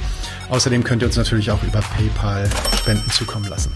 Außerdem haben wir mittlerweile einen eigenen Online-Shop. Das heißt, wenn ihr euch immer noch fragt, was ihr euren Lieben zu Weihnachten, Ostern oder sonst wie schenken könnt, geht dorthin und kauft duftes Merch. Alle Links dazu hier in der Beschreibung oder auch auf unserer Webseite 99zu1.de. Vielen Dank fürs Dabeisein, danke für die Unterstützung und wir sehen uns in diesem Theater.